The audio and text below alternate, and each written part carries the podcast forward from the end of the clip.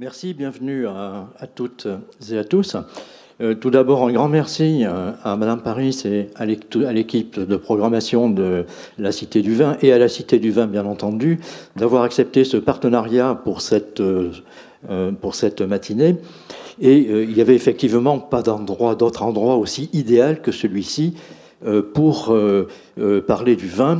ce vin qui, évidemment, le nôtre, il a plusieurs millénaires et les cèpes de vigne ne sont pas euh, à la sortie de Bordeaux, euh, mais euh, il s'agit quand même du même produit. donc cette manifestation a été à l'initiative de l'association égyptologique de Gironde et de la Cité du Vin.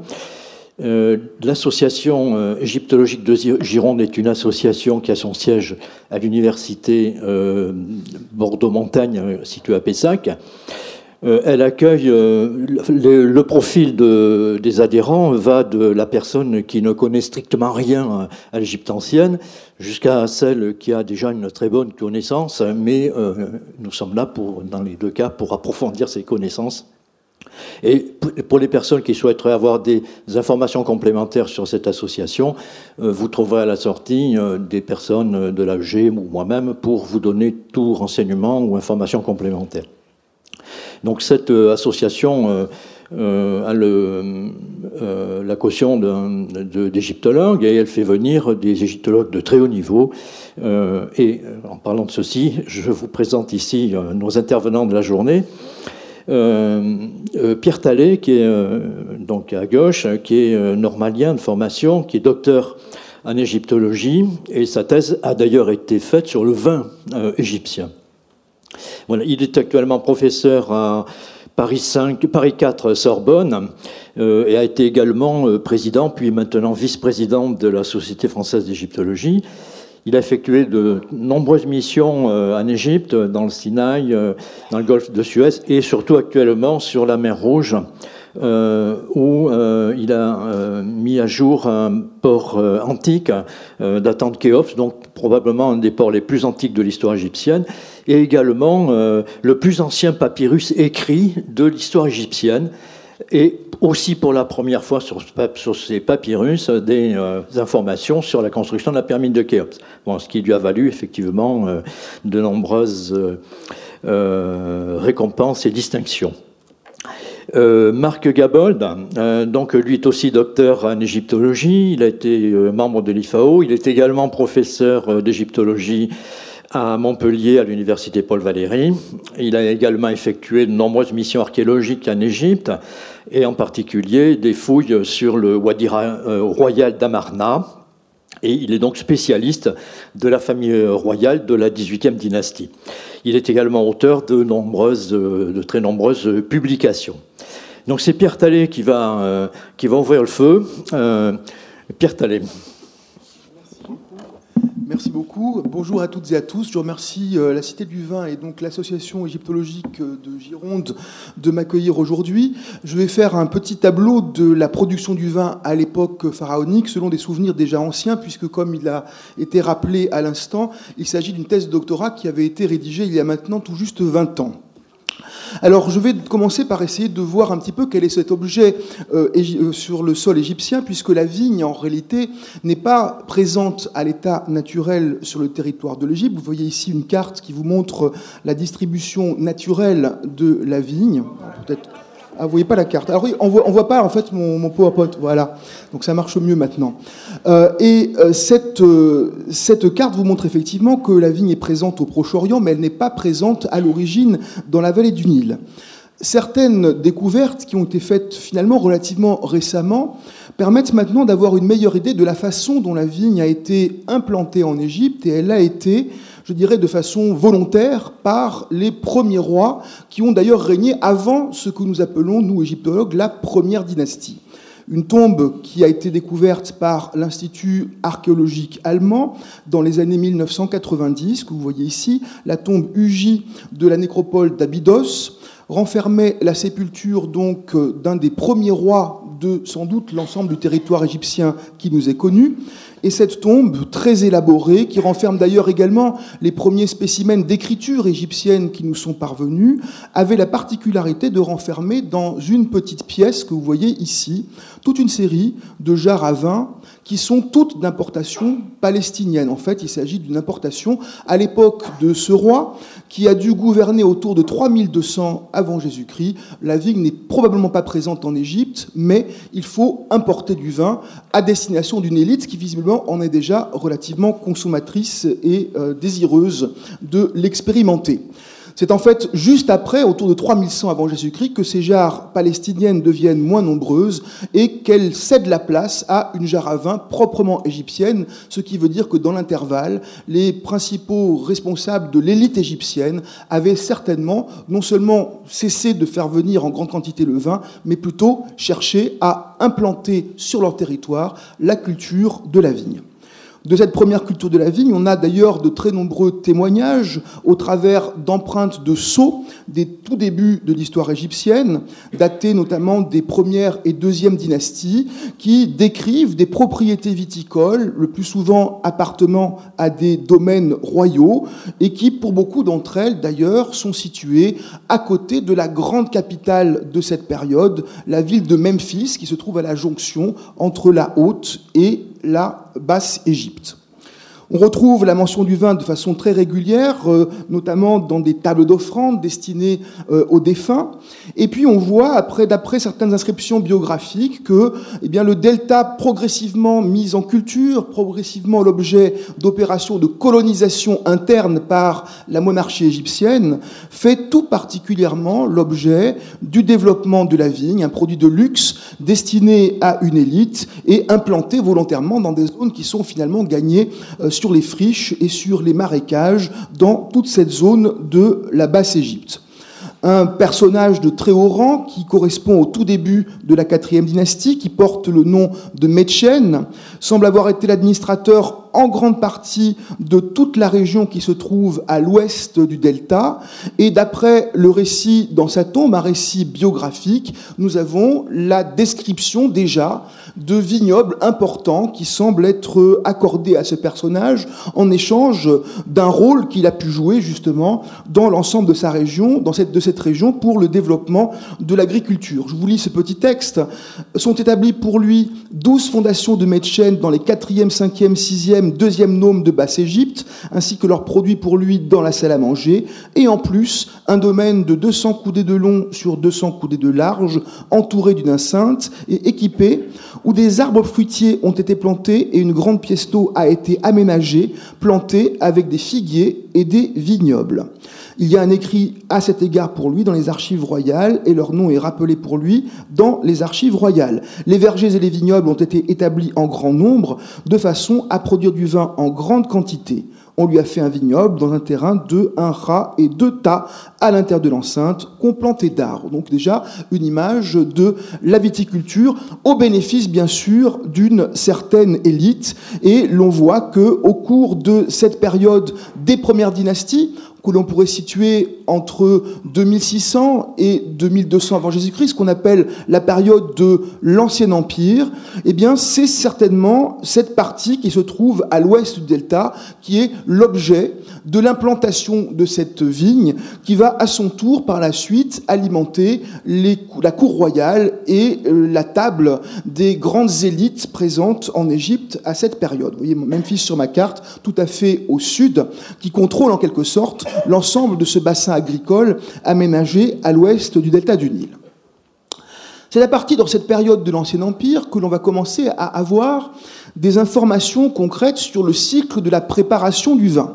On va avoir des images des vignes qui sont vendangées et des images des principales étapes de la production du vin. D'ailleurs, paradoxalement, c'est probablement l'Égypte, qui pourtant n'est pas un pays d'où la vigne est originaire, qui est l'une des premières à nous donner une image du processus de la viticulture.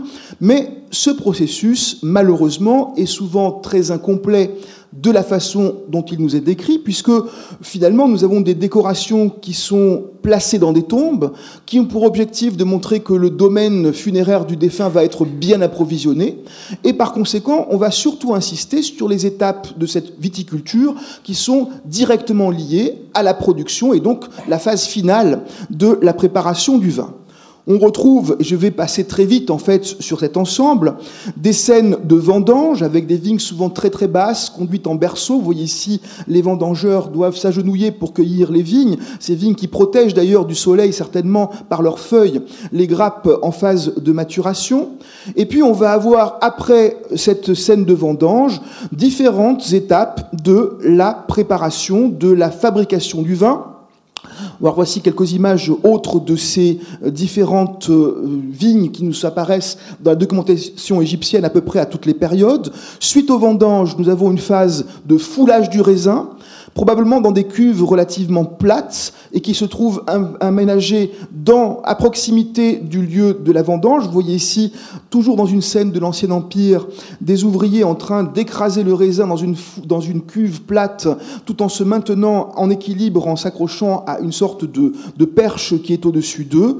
Et puis, on va retrouver finalement différentes étapes de ces scènes de foulage dans les différents documents qui nous sont parvenus des scènes qui sont représentées dans des tombes à l'Ancien Empire, au Moyen Empire et au Nouvel Empire, soit pendant une période de plus d'un millénaire, il y en a en tout à peu près une cinquantaine, retracent les différentes étapes de cette fabrication du vin.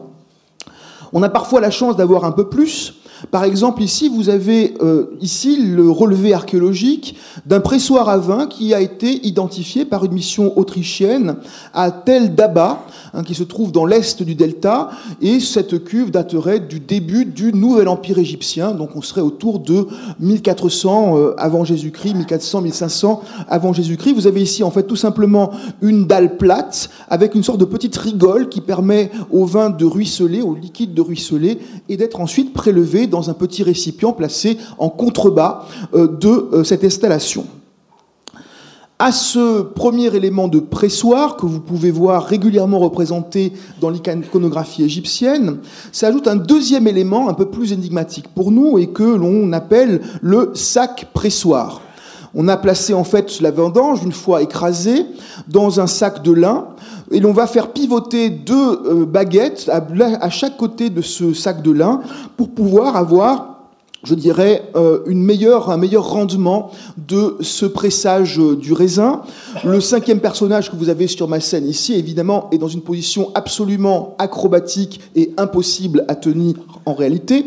Il s'agit certainement pour les Égyptiens de montrer en quelque sorte ce qui n'est pas visible en vérité, à savoir la force latérale qu'il faut exercer sur ces baguettes pour rendre ce processus d'écrasement, de traction plus efficace. On va voir différentes versions de ce sac pressoir euh, dans la documentation jusqu'à la fin euh, du Nouvel Empire.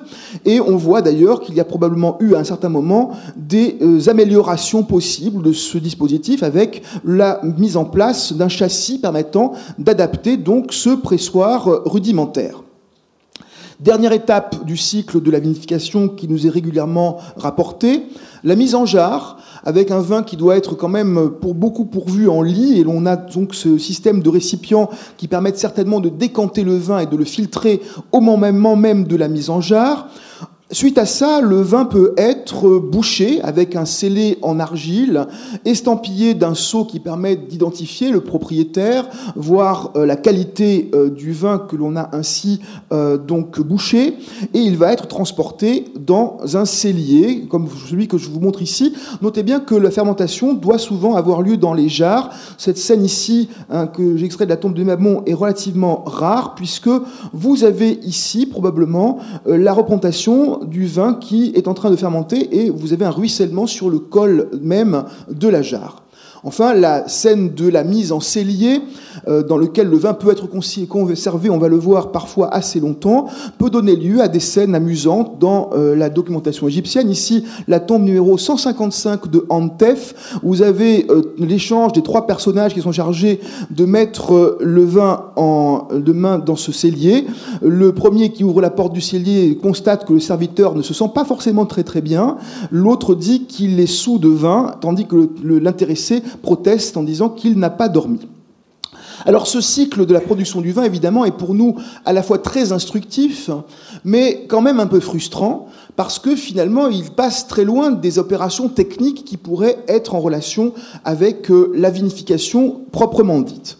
Et je vais essayer de, compléter un petit peu cette vision par euh, un examen euh, approfondi déjà quand même, et qui sera encore suivi euh, par mon collègue Marc Gabol tout à l'heure, de une source particulière qui est à même, quant à elle, de nous donner une plus d'informations concrètes sur la vinification, sur les différents procédés que les Égyptiens euh, pouvaient employer pour fabriquer le vin, même si, vous allez le voir aussi par les discussions que nous pouvons avoir entre nous concernant ces, documents, eh bien, euh, les informations qui nous sont obtenues sont parfois toujours sujettes à différentes possibilités d'interprétation. Alors cette source, ce sont les étiquettes de jarres à vin les Romains avaient des inscriptions très sommaires sur euh, les jarres, dont ils ont fait parfois beaucoup, dont les latinistes aujourd'hui font beaucoup d'études euh, très intéressantes, mais ils devraient envier les Égyptiens et les égyptologues pour la masse d'informations qui figurent sur les jarres vinaires qui ont été mises en jeu, notamment à partir du nouvel empire égyptien, où on voit apparaître un système donc de marquage, on les appelle aujourd'hui étiquettes de jarre, mais il s'agit en fait d'une inscription à l'encre en écriture hiératique, cursive, portée sur les récipients pour identifier le contenu de ces récipients. Ce marquage n'est d'ailleurs pas propre au vin, puisqu'on a des jarres marquées ainsi qui ont pu contenir du miel, de l'huile, de la viande battue, euh, différents produits laitiers. Donc vous avez quand même beaucoup de possibilités, mais au sein de ce groupe d'informations, eh bien, euh, les vin occupent quand même la plus grande part, puisque j'ai pu dénombrer quant à moi à peu près 6000 étiquettes de vin de ce genre, dont j'ai pu moi-même d'ailleurs utiliser 4500 dans le courant des études que j'avais autrefois consacrées euh, au vin.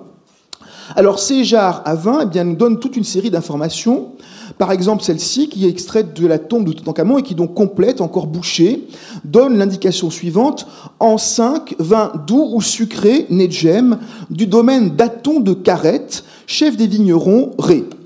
Un autre exemple qui appartient à un lot d'étiquettes qui provient de Der el Medina, qui est encore en cours d'étude. Je suis supposé encore euh, publier un millier de ces étiquettes de, de qui ne sont pas encore euh, éditées.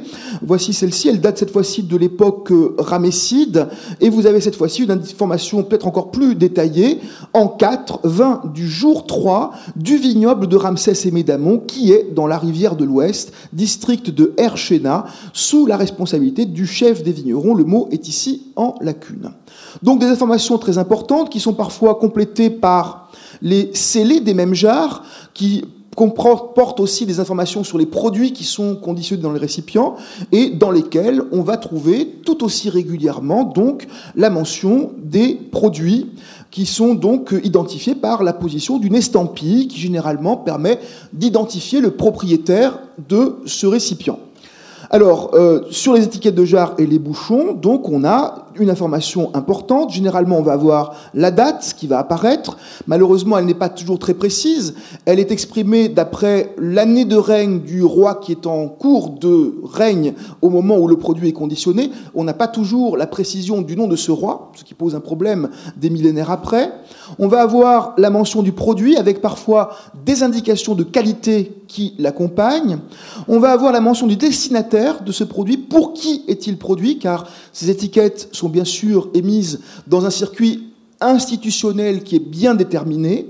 Et enfin, on va avoir sur ces documents une localisation géographique qui peut être éventuellement utilisée pour essayer de voir quelle était l'implantation du vignoble égyptien à cette période. Et enfin, en dernière instance, on a la mention d'un vigneron responsable de la production de ce vin.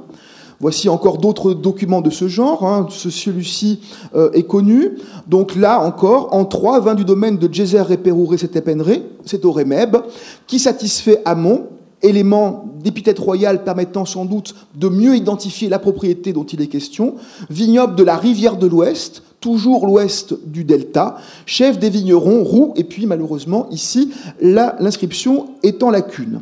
Encore un autre exemple complet sur une belle jarre de Der el Medineh, hein, où on lit cette fois-ci en 56, on n'a pas le nom du roi, mais avec 56 ans de règne, ça ne peut guère être que Ramsès II, au milieu de la 19e dynastie, 20 du jour 4 du chanteur de Ré à Anéfer, du vignoble qui est dans Ibret, localisation euh, non connue par d'autres témoignages.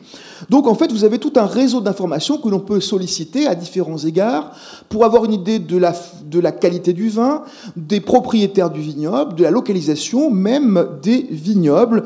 Tout ceci étant bien sûr parfois dans un état beaucoup plus fragmentaire. Alors je vous ai ici mis euh, quelques étiquettes de jarre que je suis en train d'étudier pour vous montrer que finalement c'est rare d'avoir tout le formulaire. La plupart du temps, on a des petits bouts et il faut compiler patiemment toutes les informations que l'on a pour pouvoir obtenir évidemment les informations que l'on recherche.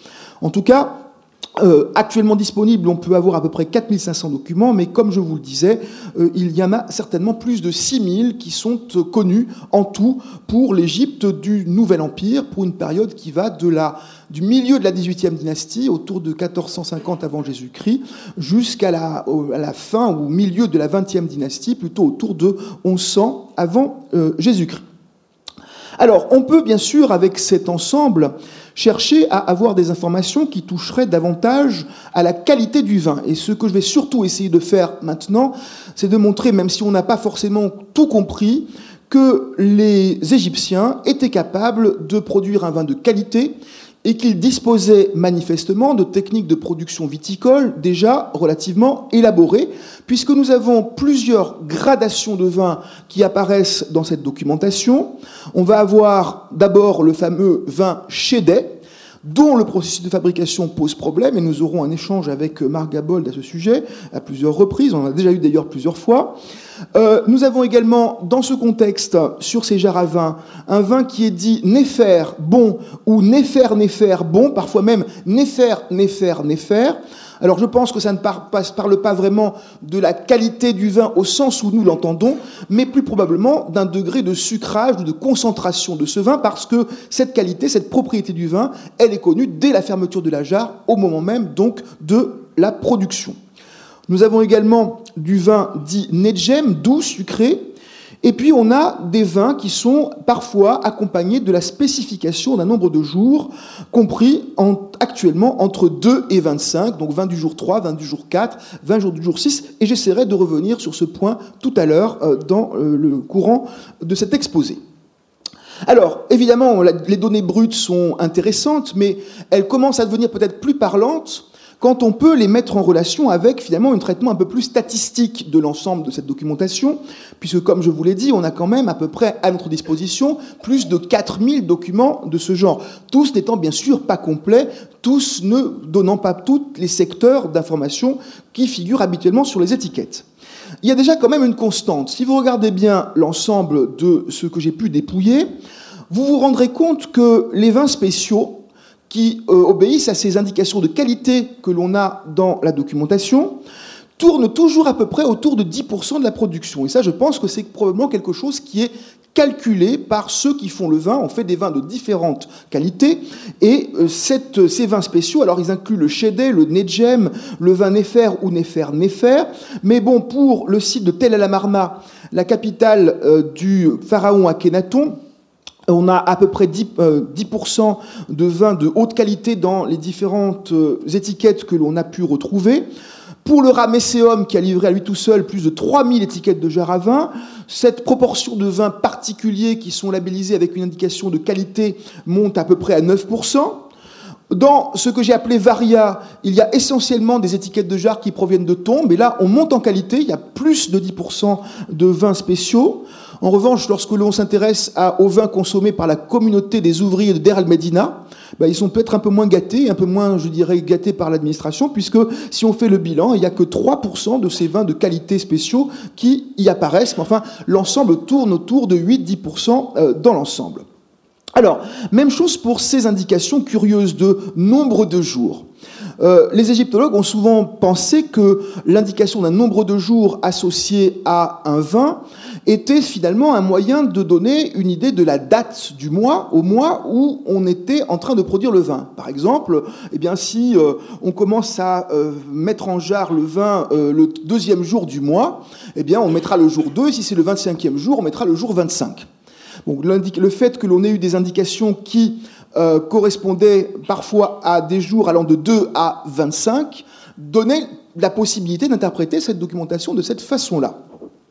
Mais quand on fait euh, un ensemble, un traitement statistique de ces informations, on se rend compte que finalement il y a plusieurs pics dans ces euh, nombres de jours indiqués, et ces pics semblent faire référence, là encore, plutôt à une technique appliquée à la production du vin.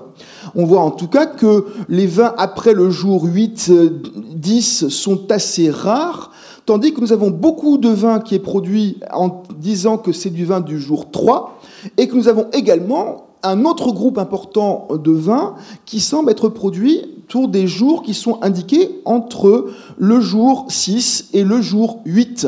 Alors j'ai regroupé en tout 150, 150 étiquettes qui donnent cette indication dans euh, le tableau que je vous montre maintenant. Alors, ceci est une proposition, et je ne suis pas viticulteur, je ne suis pas spécialiste du vin, à part du vin de façon théorique, mais on voit bien que même dans les conditions de production actuelles du vin, selon que l'on va faire euh, cuver le vin, donc euh, sur, macérer le vin sur lit pendant 3 ou 4 jours ou pendant 7 à 8 jours, on obtient effectivement des vins avec des propriétés relativement différentes, et il est très probable, quel que soit au final, l'interprétation que l'on peut donner à ces indications de nombre de jours, qu'il s'agit là très concrètement d'une observation du vin et des conditions de sa production, de sa fabrication, avant précisément la mise en jarre. Hein, vous voyez ici que finalement tout ceci nous donne une idée d'un univers bien maîtrisé par les Égyptiens, avec des techniques qui malheureusement nous restent très je dirais, euh, très fugacement connu, hein, mais euh, qui était quand même sans doute euh, relativement bien maîtrisé à l'époque, donc notamment du, du Nouvel Empire, pour lequel nous avons l'essentiel de, de cette documentation. Alors ça, c'est une première remarque. L'indication de nombre de jours est certainement un élément concret sur les techniques de vinification, comme vous pouvez vous le voir ici. Bon, J'ai pris quelques remarques de, du célèbre petit précis de Émile Pénaud, connaissant ses travaux du vin, euh, pour essayer de faire coller euh, à une réalité moderne, peut-être de façon un peu artificielle, euh, cette production de vin égyptien. Mais je pense que vraiment, on ne peut plus dire qu'il s'agit simplement d'une date calendaire, mais il s'agit vraiment d'une manipulation du vin, quelle qu'elle soit. Alors on peut remarquer encore d'autres choses en observant justement ces, ces différents vins anciens puisque ces étiquettes peuvent nous donner en soi des informations, mais ces informations sont encore plus, je dirais, euh, utilisables et complétées lorsque ces jarres nous sont accessibles dans un espace fermé, clos. Et nous avons un ensemble unique qui sont les jarres à vin qui ont été retrouvées dans la tombe de Toutankhamon. Cette tombe de Toutankhamon comprenait un ensemble de 25 jarres à vin étiquetées. Ces jarres avaient été déposées au moment des funérailles du roi, et elles étaient donc très certainement le reflet de ce qu'était la cave du palais au moment de l'inhumation de ce roi. Quel était donc le vin qui y était disponible et qu'est-ce que l'on pouvait donc euh, euh, y, trouver exactement comme qualité euh, de vin? Alors il y a deux remarques que l'on peut faire au travers de, ce, cet ensemble. Puisque le vin n'a pas pu être déposé donc euh, progressivement, il a forcément été déposé en une seule fois au moment de l'équipement de la tombe. On remarque que le vin porte plusieurs dates différentes. L'ensemble des jarres qui sont datés de l'an 9 sont probablement les, les, jarres correspondant à la dernière vendange après les funérailles de ce roi, qui a dû régner neuf ans, peut-être qu'il en a commencé une dixième, mais en fait c'est à peu près le terme de, euh, de ce règne, et je pense que euh, mon collègue Marc Gabol en reparlera tout à l'heure euh, plus, plus en détail. Ensuite, on a des jarres de l'an 4 et de l'an 5. C'est intéressant parce que dans la mesure où elles étaient encore disponibles au moment des funérailles de ce roi, cela veut dire que l'on attendait régulièrement, au moins d'un certain type de vin, qu'il soit capable de vieillir au moins 4 ou 5 ans. Et puis on a encore d'autres particularités, d'autres curiosités. Car dans cette tombe, on a une jarre de l'an 10 et une jarre de l'an 31. L'an 10 fait probablement référence au règne du roi Akhenaton, quelque chose comme 17 ans avant la mort de ce roi, enfin oui, 17 ans avant la mort de ce roi. Et on a également une jarre de l'an 31 qui, d'après cette haute année de règne qui est mentionnée, ne peut que appartenir au règne de Amenhotep III, lequel avait régné 39 ans avant les funérailles de, euh, de Toutankhamon. Donc ça veut dire qu'on a aussi du vin qui peut être gardé de façon presque, je dirais, illimitée. Alors, ceci est peut-être plus anecdotique dans la mesure où, comme c'est le cas peut-être dans les caves de certains d'entre nous, une bouteille qui commence à être très vieille, on a tendance à la garder plutôt qu'à la boire, et donc on ne peut plus tellement préjuger de ce qu'il y avait vraiment à l'intérieur de ces jarres au moment des funérailles de Toutankhamon.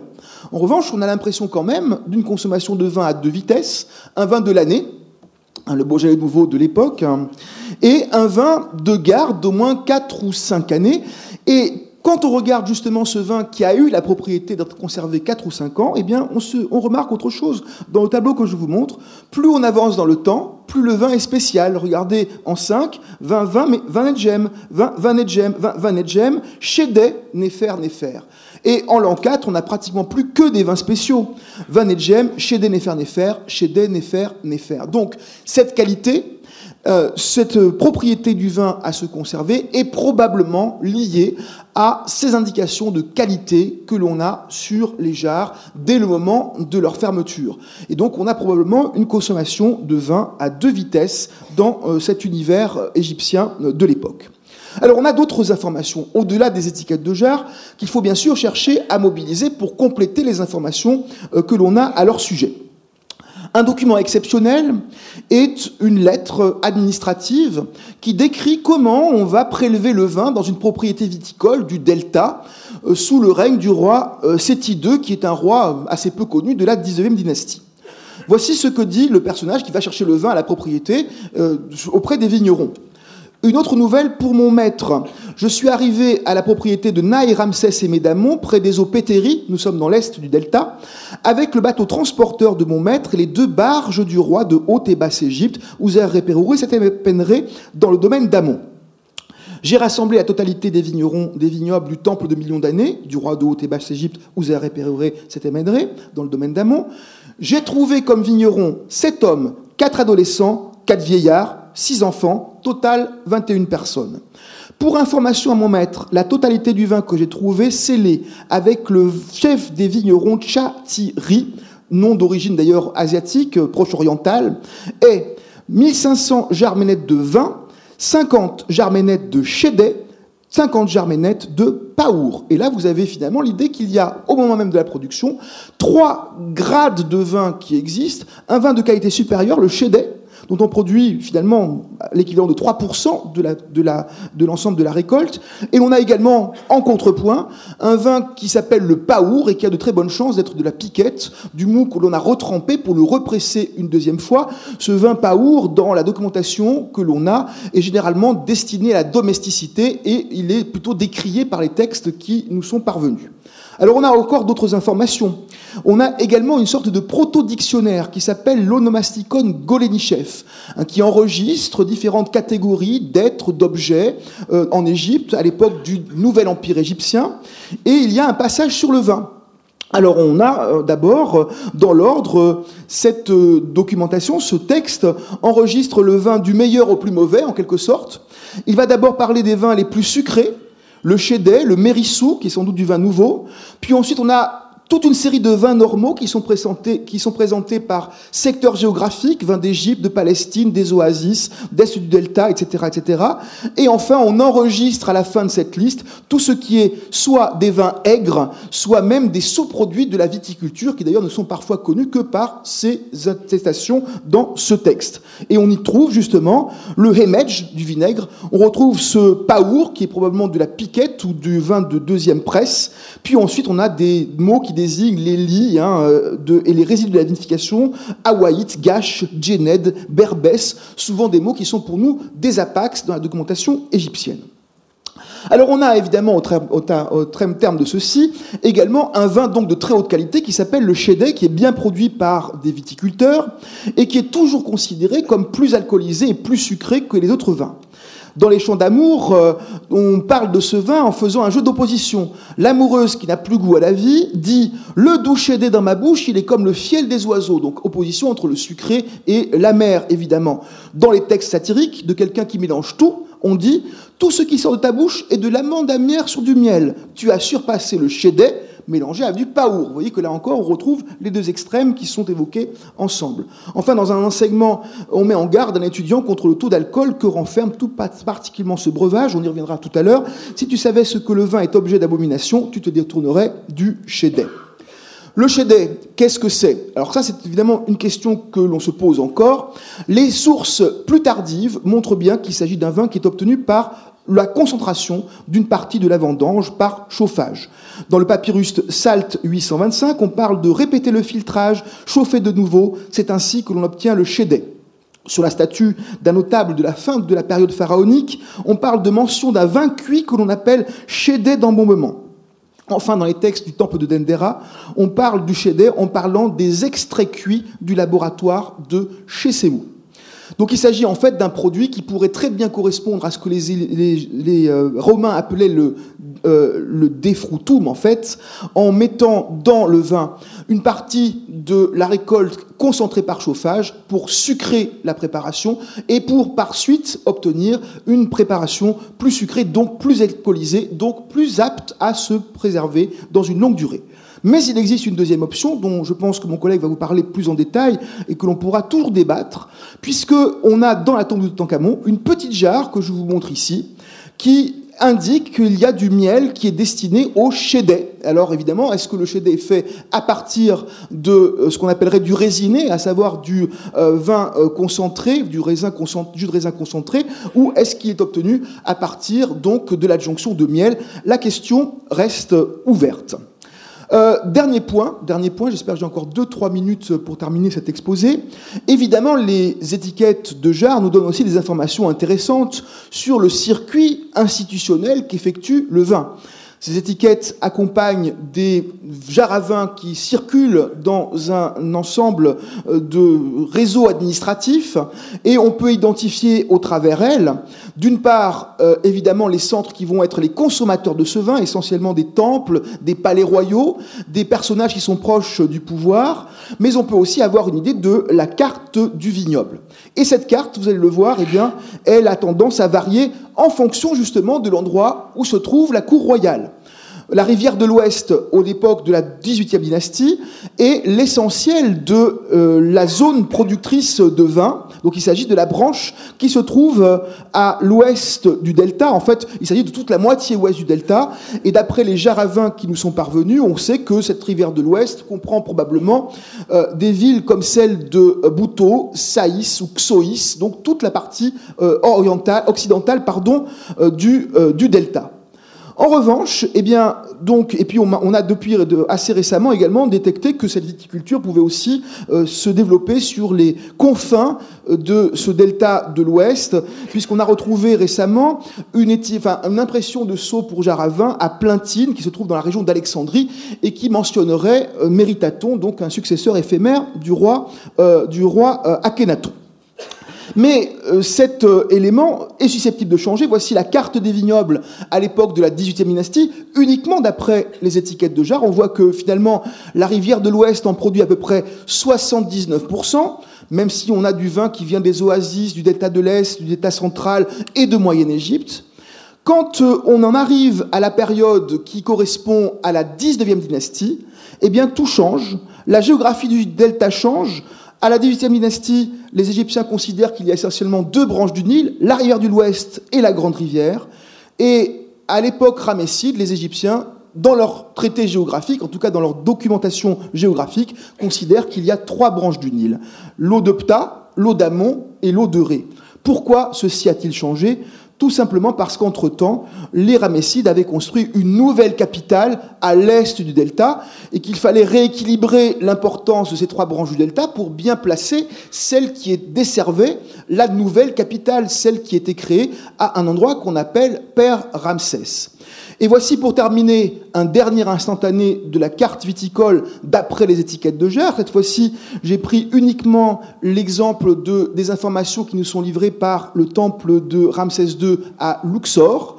Vous remarquerez que le delta de l'Ouest continue à avoir une production agricole importante, mais on remarque que la majorité du vin est produite par euh, la région de l'Est du delta, c'est-à-dire en fait par les environnements immédiats de cette cité nouvellement créée de Père Ramsès, et avec un nouveau front de colonisation euh, dans le delta.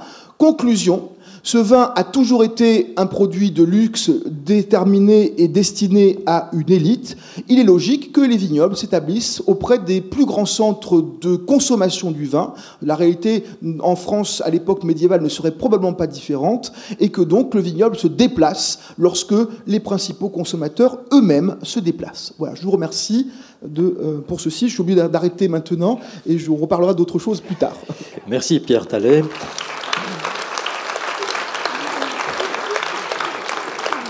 Donc, euh, Marc Gabold va prendre le relais. Euh, il sera peut-être un petit peu plus court, mais ce sera l'inverse pour la deuxième partie où euh, Marc Gabold sera un petit peu plus long. on débordera peut-être un petit peu sur la pause, mais ou sur la discussion ensuite. Voilà. Merci, excusez-moi, merci technicien. Euh, excusez-moi pour ce, petit retard. Bon, je vais prendre un petit peu la, suite de Pierre Tallet, qui vous a donné effectivement euh, une, vue très très très complète de, cette viticulture égyptienne, de ses origines. Et on peut dire que l'origine euh, proche-orientale du vin égyptien, je dirais, est une tradition qui s'est perpétuée puisque sous Toutmosis III, les Égyptiens repartent, enfin dès, dès Toutmosis Ier, mais surtout sous Toutmosis III, ils repartent à la conquête du Proche-Orient et euh, du pays de Canaan. Et euh, là, euh, les soldats de Toutmosis III et Toutmosis III lui-même sont impressionnés par les techniques de vinification des Proche-Orientaux et ils vont importer en Égypte non seulement des cépages et du vin, mais les vignerons eux-mêmes, puisqu'on va retrouver énormément de vignerons avec euh, euh, des noms euh, d'origine cananéenne. Alors, cette technique de, de, scellement des jarres et d'identification des jarres, dont Pierre vous a parlé, qui est connue dès les premières dynasties, va prendre un essor considérable pendant le milieu de la 18e dynastie, entre le 15e et la fin du 14e siècle de notre ère. Et là, je vous montre l'une des plus anciennes jarres euh, scellée et inscrite conservée qui date de l'époque de la reine Hatshepsut, avec euh, à la fois une inscription sur la panse, ici, et un cachet euh, sur le bouchon. Et vous avez ici les cartouches concernées et l'inscription qui se trouvait sur la panse. On en a ensuite une très très sobre de l'époque du roi Amenhotep II, vers 1480 avant notre ère, 1500, et euh, qui date de l'an 26. Et là, on voit que l'inscription est très sobre. Il y a le nom du roi et le vigneron qui s'appelle Panersi. Euh, ce vin est destiné effectivement à la consommation euh, des élites, mais aussi aux offrandes dans les temples. Et une chose tout à fait étonnante, je vous montre ici une étiquette qui est très vilaine, très vilaine, mais euh, qui date de l'an 17 euh, euh, d'Akhenaton, ou de l'an 16, pardon, d'Akhenaton, et qui mentionne du vin destiné aux grands des voyants, c'est-à-dire le grand prêtre, l'un des grands prêtres du temple d'Aton à Tel El Amarna, et qui vous montre qu'il y a un usage cultuel, un usage rituel du vin qui est quand même assez important. Alors comme j'en ai trouvé moi-même des étiquettes de jarre, c'est toujours une joie de lire une inscription que personne n'avait lue depuis 3000 ans. Donc je vous montre l'une de ces étiquettes. Elle date de l'an 1 du successeur d'Akhenaton et elle a été trouvée dans euh, la nécropole royale de Tel El Amarna. Et indique, comme l'avait montré Pierre tout à l'heure, l'année de règne, le domaine pour lequel elle a été destinée et bouchée, qui est le domaine d'Aton, la provenance, la rivière de l'Ouest, dans ce cas-là, et le nom du vigneron qui s'appelle Yuni dans le cas présent. Voilà, l'une des dernières étiquettes à vin euh, de Tel Lamarna, elle est datée de l'an 3 du successeur d'Akhenaton. Et là, en plus, on a la contenance de la jarre, 17, euh, 17 euh, hin et demi, c'est-à-dire environ 7-8 litres de, vin. Et on a le nom du vigneron qui s'appelle Pencha, qui est un nom visiblement d'origine sémitique. Alors, euh, on a aussi à Tel El une autre euh, étiquette de jarre trouvée euh, dans la nécropole royale, des étiquettes un petit peu particulières et qui reflètent une autre forme d'indication. Vous voyez cette jarre, en fait le col a été recoupé dans l'Antiquité et c'est une jarre à une seule anse qui se présentait comme celle-ci qu'on a retrouvée dans la tombe de Toutankhamon et qui sont presque à mon avis plutôt des carafes que des amphores vinaires donc destinée euh, à la présentation du vin. Et euh, on voici d'autres modèles. Et celle que euh, j'ai retrouvée dans la nécropole royale, vous voyez, elle a été brisée. On n'en a que cette partie. Le col avait été coupé pour transporter de l'eau pour les ouvriers de la nécropole royale, car elle a servi à abreuver les ouvriers de la nécropole royale, qui, eux, ne buvaient pas de vin, a priori, en grande quantité. Et ce qui est intéressant, c'est que vous voyez ici euh, l'étiquette avec euh, la simple phrase vie, prospérité, santé éternellement, bon vin. Et juste en dessous, ici, vous voyez, il y a un petit trou, un petit orifice qui a été fait après cuisson. Et là, c'est essentiel et c'est même extraordinaire parce qu'on peut reconstituer tout ce qui s'est passé. C'est-à-dire qu'au bout d'un certain temps, ce vin a été conservé dans une jarre et il faut euh, le goûter pour savoir si c'est du vinaigre, du madère euh, ou euh, encore autre chose. Et le seul moyen, c'est soit d'enlever le bouchon, mais vous avez vu les bouchons de jarre, c'est quand même des gros paquets d'argile, soit il faut faire un petit trou, alors on peut le faire dans le bouchon, mais quelquefois on le fait sur la panse. Et là, le goûteur a fait un trou avec une petite pierre, un silex, il a mis une petite paille.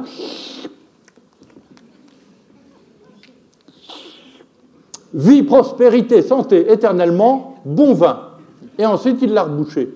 Hein, et, voilà, alors, et c'est là, je dirais, l'immense avantage de l'archéologie et de ces inscriptions qui n'ont pas été faites pour écrire l'histoire, c'est que ce qu'elle nous raconte est insignifiant, mais c'est vrai.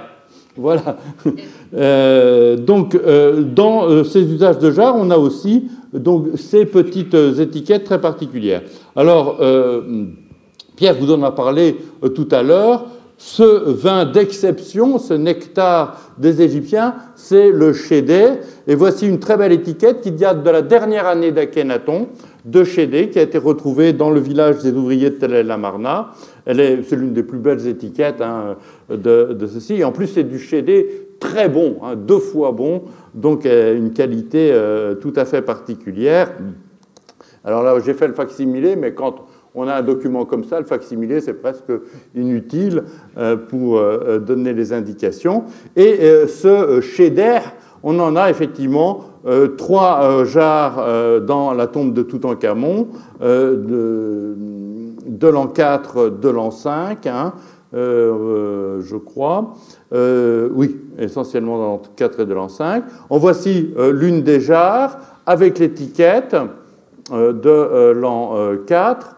Et voici le dessin qu'en a fait une, une, personne qui a étudié notamment une partie de ces jarres, qui vous montre l'ensemble avec le bouchon scellé et l'étiquette.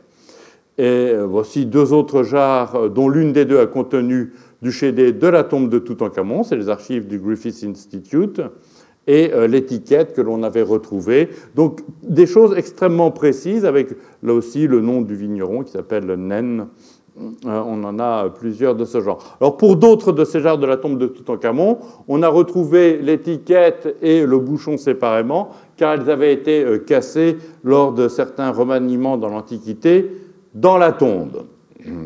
Alors, ce chédé, effectivement, ça pose un problème parce qu'on sait que c'est un vin sucré, on sait que c'est un vin qui titre fort en alcool, et euh, il y a la possibilité, matériellement, il est tout à fait possible, dans l'Égypte ancienne, de concentrer le euh, sucre des mous euh, par plusieurs procédés. Alors, le premier procédé, c'est le passerillage, c'est-à-dire faire sécher les grains, naturellement sécher les grains de raisin, soit euh, sur la souche, sur le cep lui-même, soit sur des paillons, et c'est ce qu'on appelle euh, le vin de paille. Est-ce que les Égyptiens avaient la possibilité de faire du vin de paille? Oui, ils avaient euh, tous les moyens techniques pour cela.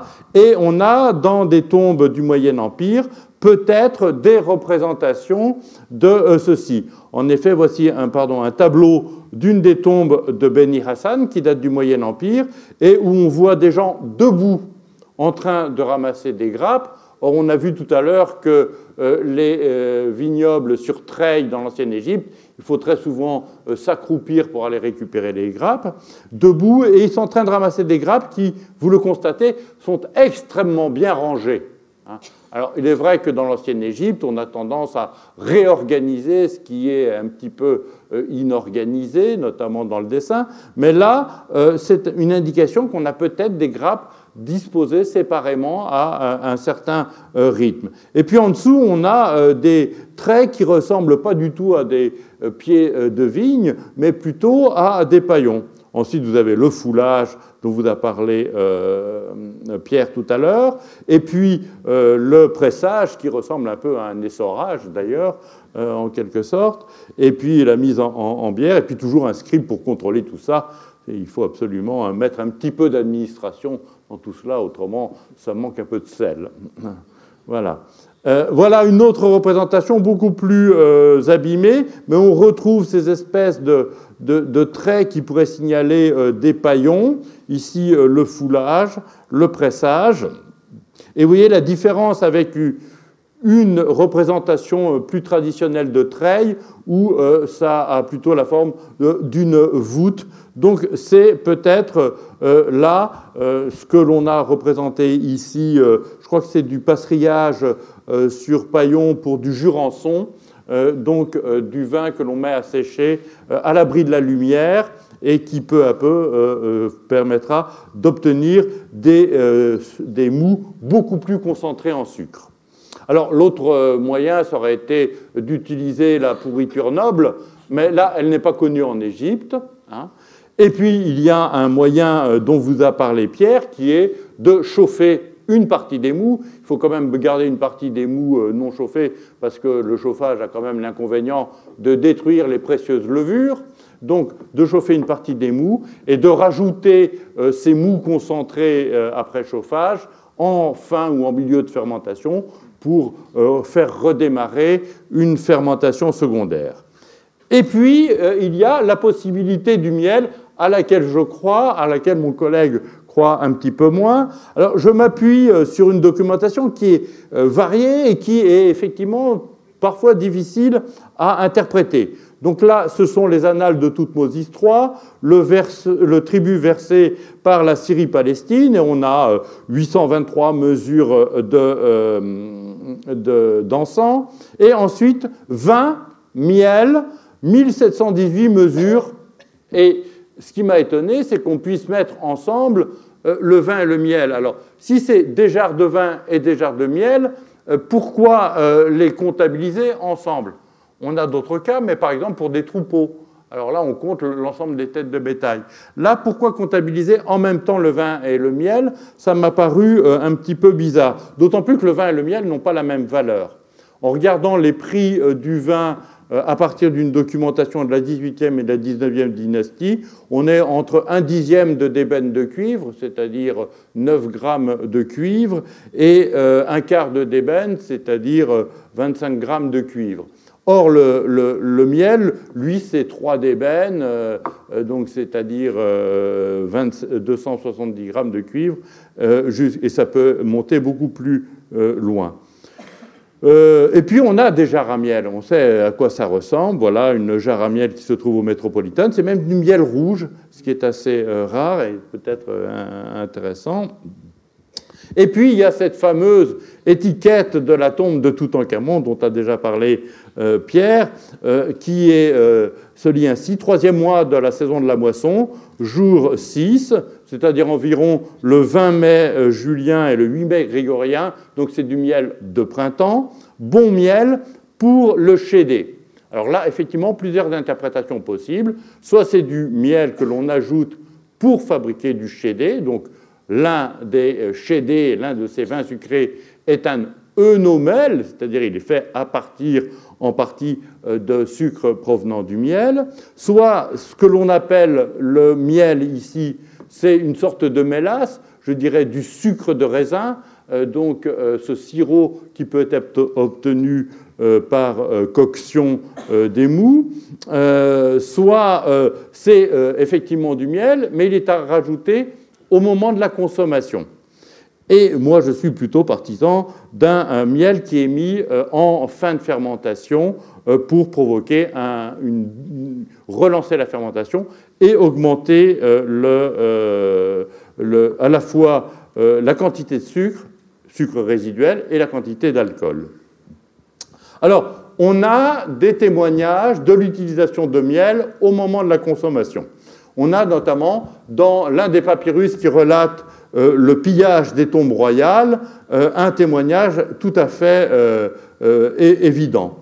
Le pillard, le garçon de service Amenraou, fils de Moutemhed, a donné 5 kedettes, donc 45 grammes d'argent, à, à Hachet, scribe de l'intendant d'Amon, en échange d'un vase de vin que nous avons emporté à la demeure du directeur des paysans. Nous lui avons ajouté alors deux in, c'est-à-dire euh, presque un litre de miel, et nous l'avons bu. Donc là, on voit bien que c'est euh, un miel qui est euh, mis à l'intérieur de la jarre au moment de la consommation, mais ce n'est pas du chédé, c'est du vin normal, du vin IREP, peut-être même une piquette, et là, dans ce cas-là, le miel peut améliorer et aider à boire. Ensuite, on a euh, ces euh, deux étiquettes qui, à mon avis, n'en font qu'une seule. C'est une étiquette qui a été publiée une première fois par un savant, euh, qui est Baptiste, Tom, Combe-Gunn, et qui a été republiée après par Ferman, ne sachant pas qu'elle avait déjà été publiée. C'est intéressant d'ailleurs parce que les, il ne relève pas exactement la même chose. Et c'est un produit euh, que l'on ignore, qui a été mal interprété. On a dit, oh, c'est de l'ongan, c'est de l'huile d'olive. Et moi, je me demande si c'est pas peut-être euh, effectivement du chédé, et qui implique, vous voyez le petit signe de l'abeille, un supérieur des apiculteurs. Ce qui veut dire que le chédé, effectivement, est peut-être fait par des vignerons, mais il concerne aussi des apiculteurs, parfois, et dans ce cas-là, ça pourrait être l'une des indications que euh, certains vins chédés étaient des œnomèles. Alors, en, 2014 et 2015, avec euh, deux étudiants de Montpellier, donc euh, Julie Lafont, dont les parents sont apiculteurs, et Romain Ferreres, dont les parents sont viticulteurs, nous nous sommes dit, eh ben, nous allons tenter une expérience et on a essayé de fabriquer du chédé, et, enfin, on a essayé de fabriquer de l'onomel, et de voir si ça pouvait correspondre à euh, du chédé, déjà voir si ça pouvait marcher. Donc ils ont euh, récolté, ils ont fait une vendange relativement euh, tardive, hein, vers octobre-novembre, et avec, ils ont foulé au pied le raisin. Ils n'avaient pas de jarre en, terre cuite, donc ils ont utilisé des pots de fleurs dont ils ont bouché le fond euh, pour essayer de respecter la porosité d'évaporation. Et puis, vous voyez, là, c'est le, témoignage euh, du mucimètre. Donc, ça, c'est les minutes en bas. Donc, euh, une journée, c'est 1440 minutes, je crois. Donc, là, vous voyez, en 26 jours, au, à partir du neuvième jour, ils ont euh, rajouté sur trois, ils avaient fait trois lots, donc un lot de référence, c'est ce qui est en bleu, un lot où ils ont rajouté un mélange de défrutum, c'est-à-dire de mou cuit pour concentrer et de miel. Ils auraient mieux fait effectivement à ce moment-là de séparer, de faire un, essai avec simplement du défrutum. Et puis en rouge, c'est euh, l'essai avec euh, du miel. Et vous voyez que le mucimètre euh, s'accorde à ce moment-là. Donc la masse volumique augmente à nouveau à partir du moment où on ajoute du miel. Et puis elle décroît au fur et à mesure que le euh, sucre euh, se transforme euh, en alcool. Et on voit qu'à la fin, on, est quand même au-dessus de la densité de 1. Donc il y a encore du sucre résiduel et il y a une forte teneur en alcool, puisque à l'alcoolomètre, là, on parvenait à 14,5 degrés d'alcool.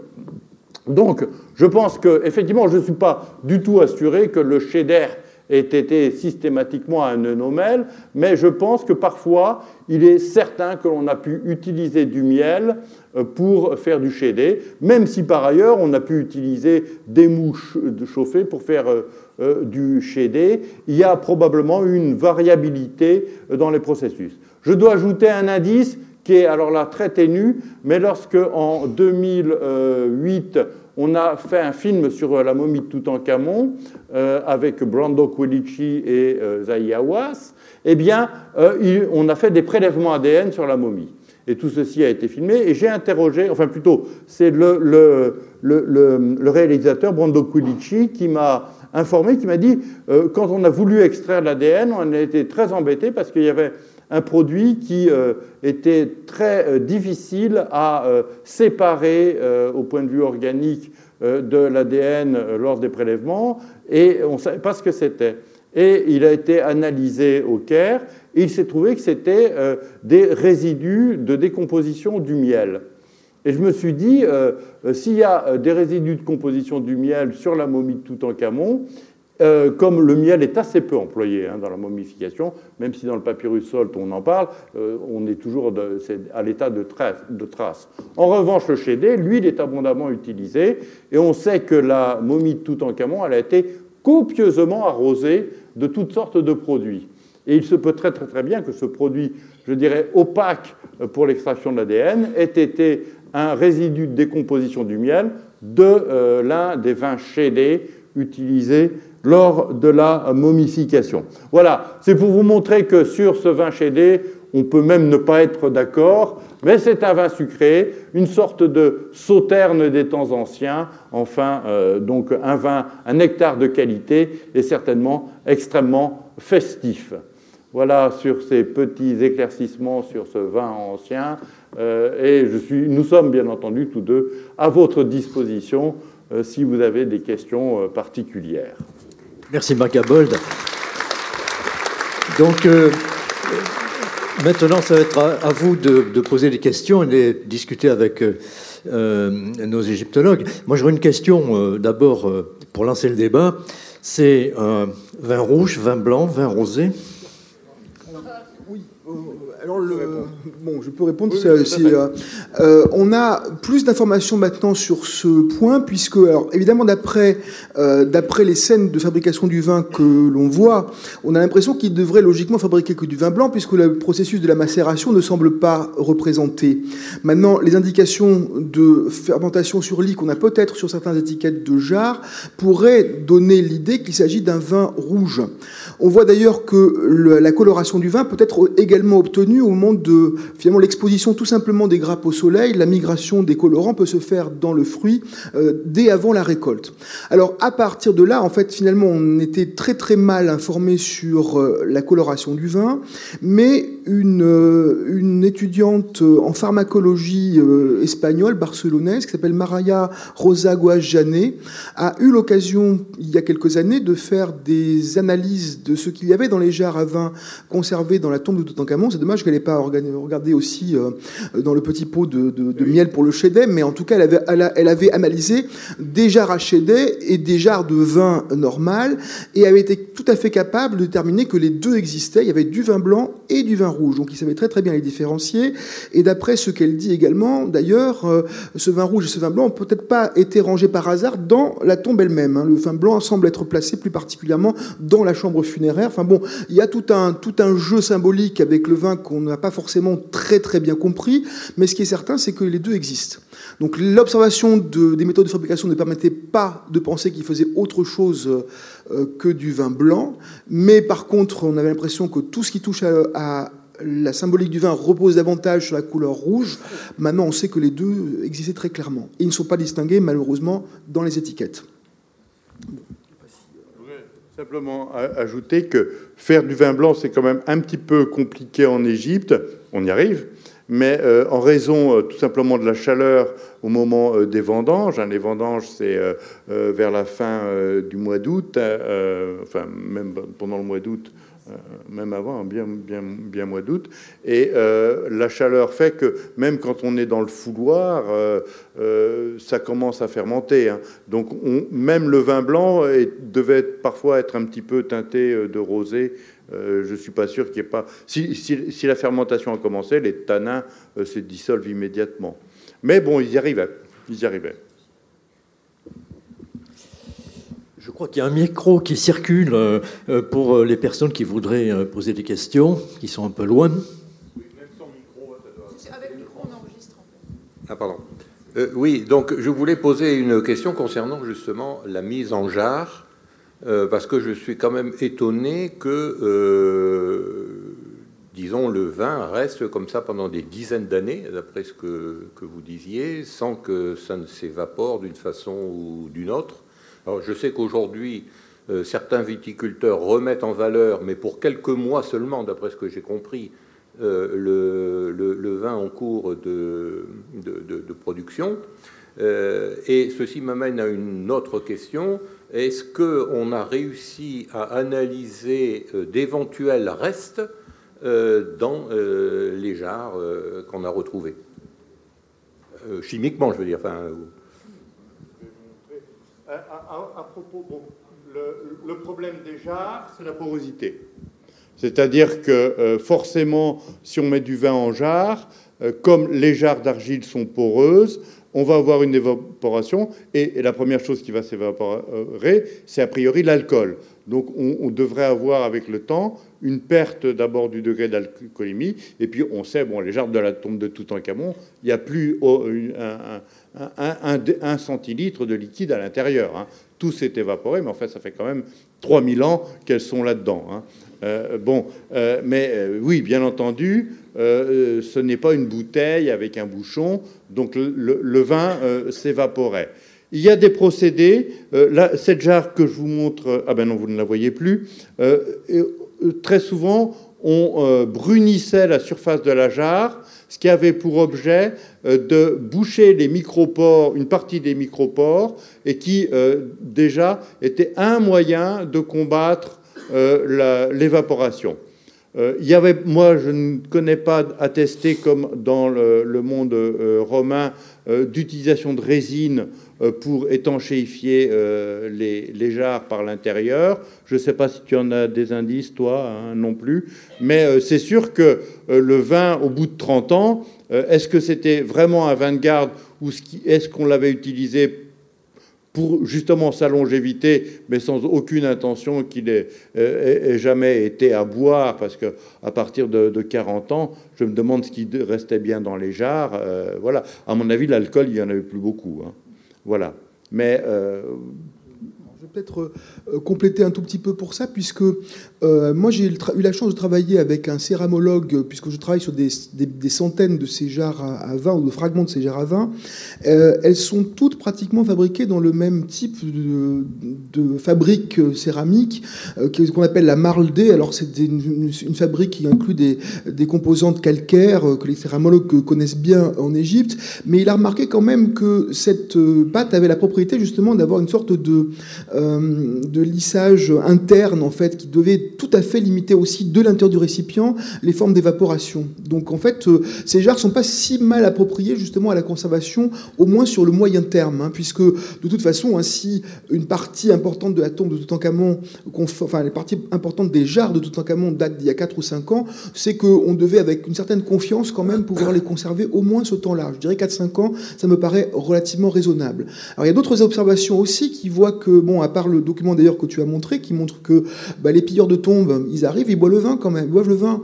Et les archéologues l'ont vu ça aussi, notamment à Memphis, ils se sont rendus compte que les jarres à vin avaient été amenées à la surface et puis elles avaient été consommées par les pilleurs de la tombe, sans doute quelques années, peut-être même quelques dizaines d'années après euh, le conditionnement originel de la tombe. Donc ça fait partie des produits, malgré tout, visiblement, qui restent désirables après encore un certain temps. Donc là, euh, pourquoi et comment, on n'a pas forcément la réponse, mais les faits montrent que la préservation de ce produit pendant un certain temps, elle est réelle.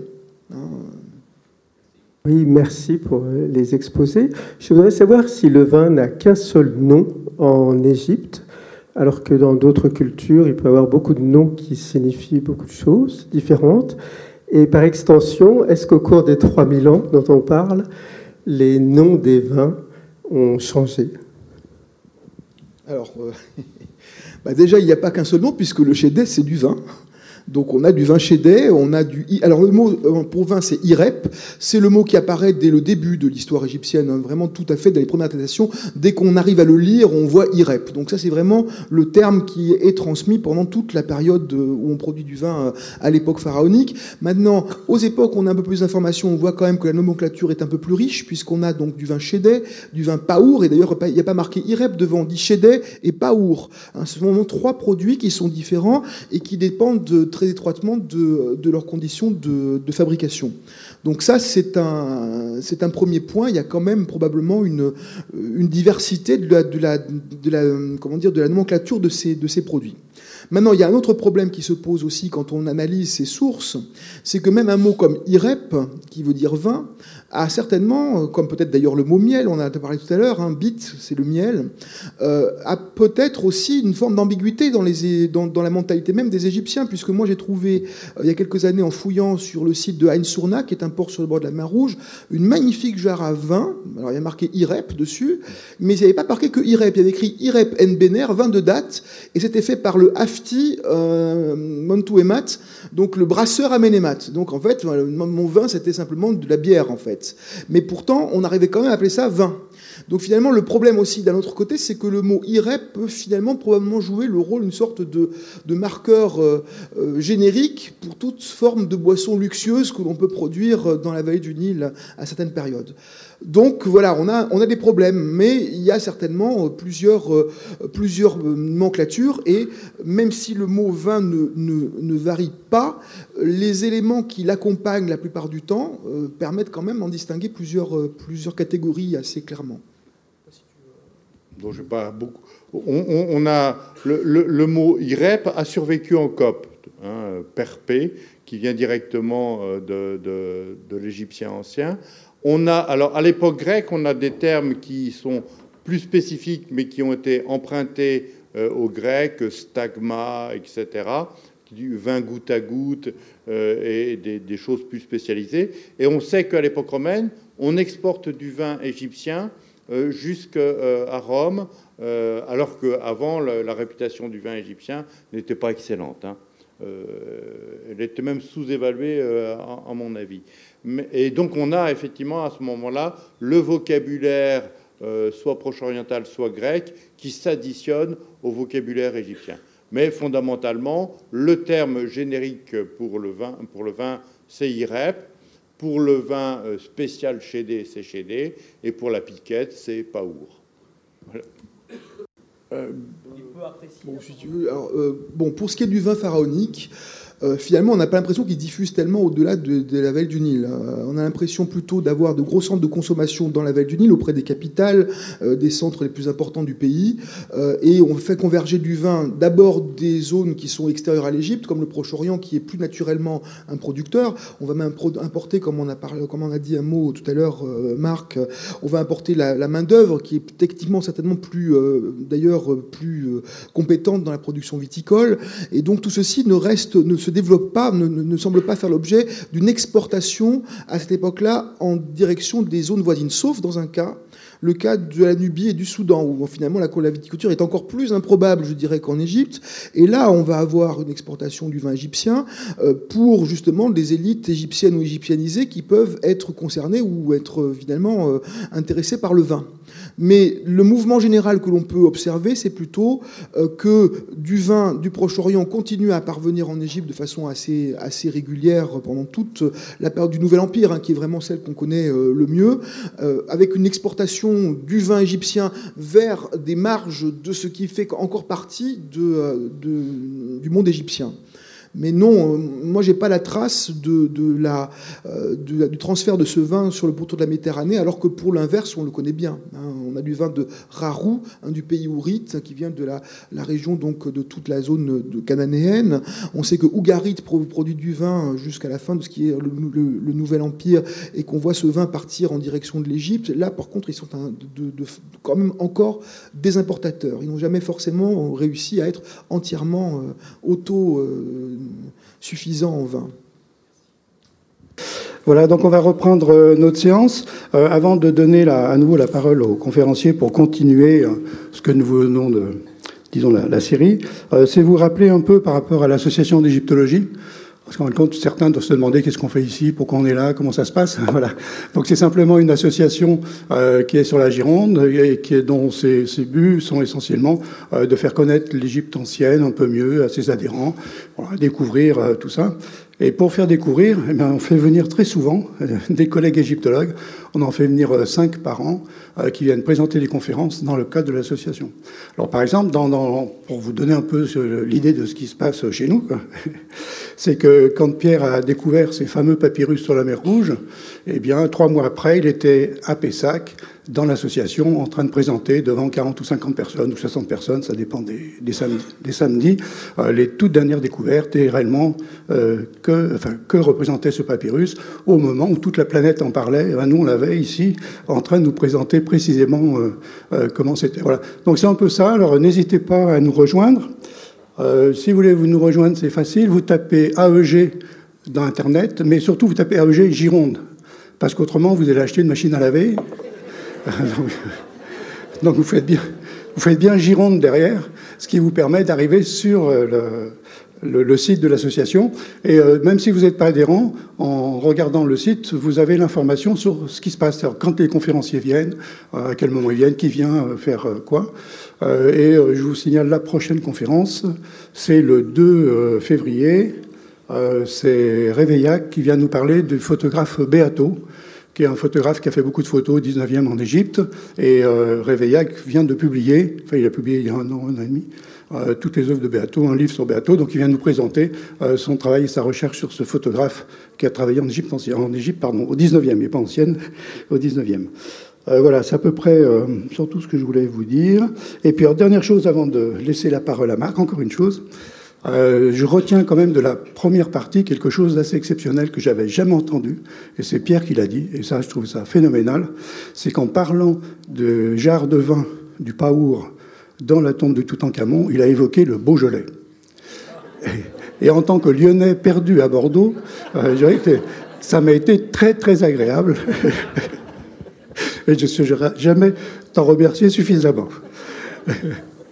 Euh, Marc, euh, je te donne la parole. Donc maintenant, on va plutôt, euh, ils vont intervenir sur l'aspect société, civilisation, religion, en sachant qu'il y a 3 millions de civilisations. Donc c'est quand même un peu compliqué, parce qu'on ne peut pas, en quelques 20 minutes, parler de ces 3 millions de civilisations. Donc forcément, ils choisissent des sujets sur lesquels ils ont travaillé, sur lesquels ils sont en train de travailler, pour vous donner leur, leur dernier sentiment sur ces dossiers. Voilà. merci Robert. Oui, c'est difficile de parler du vin en général, d'autant plus que le vin intervient aussi bien dans la vie religieuse, euh, puisqu'on a des offrandes de vin.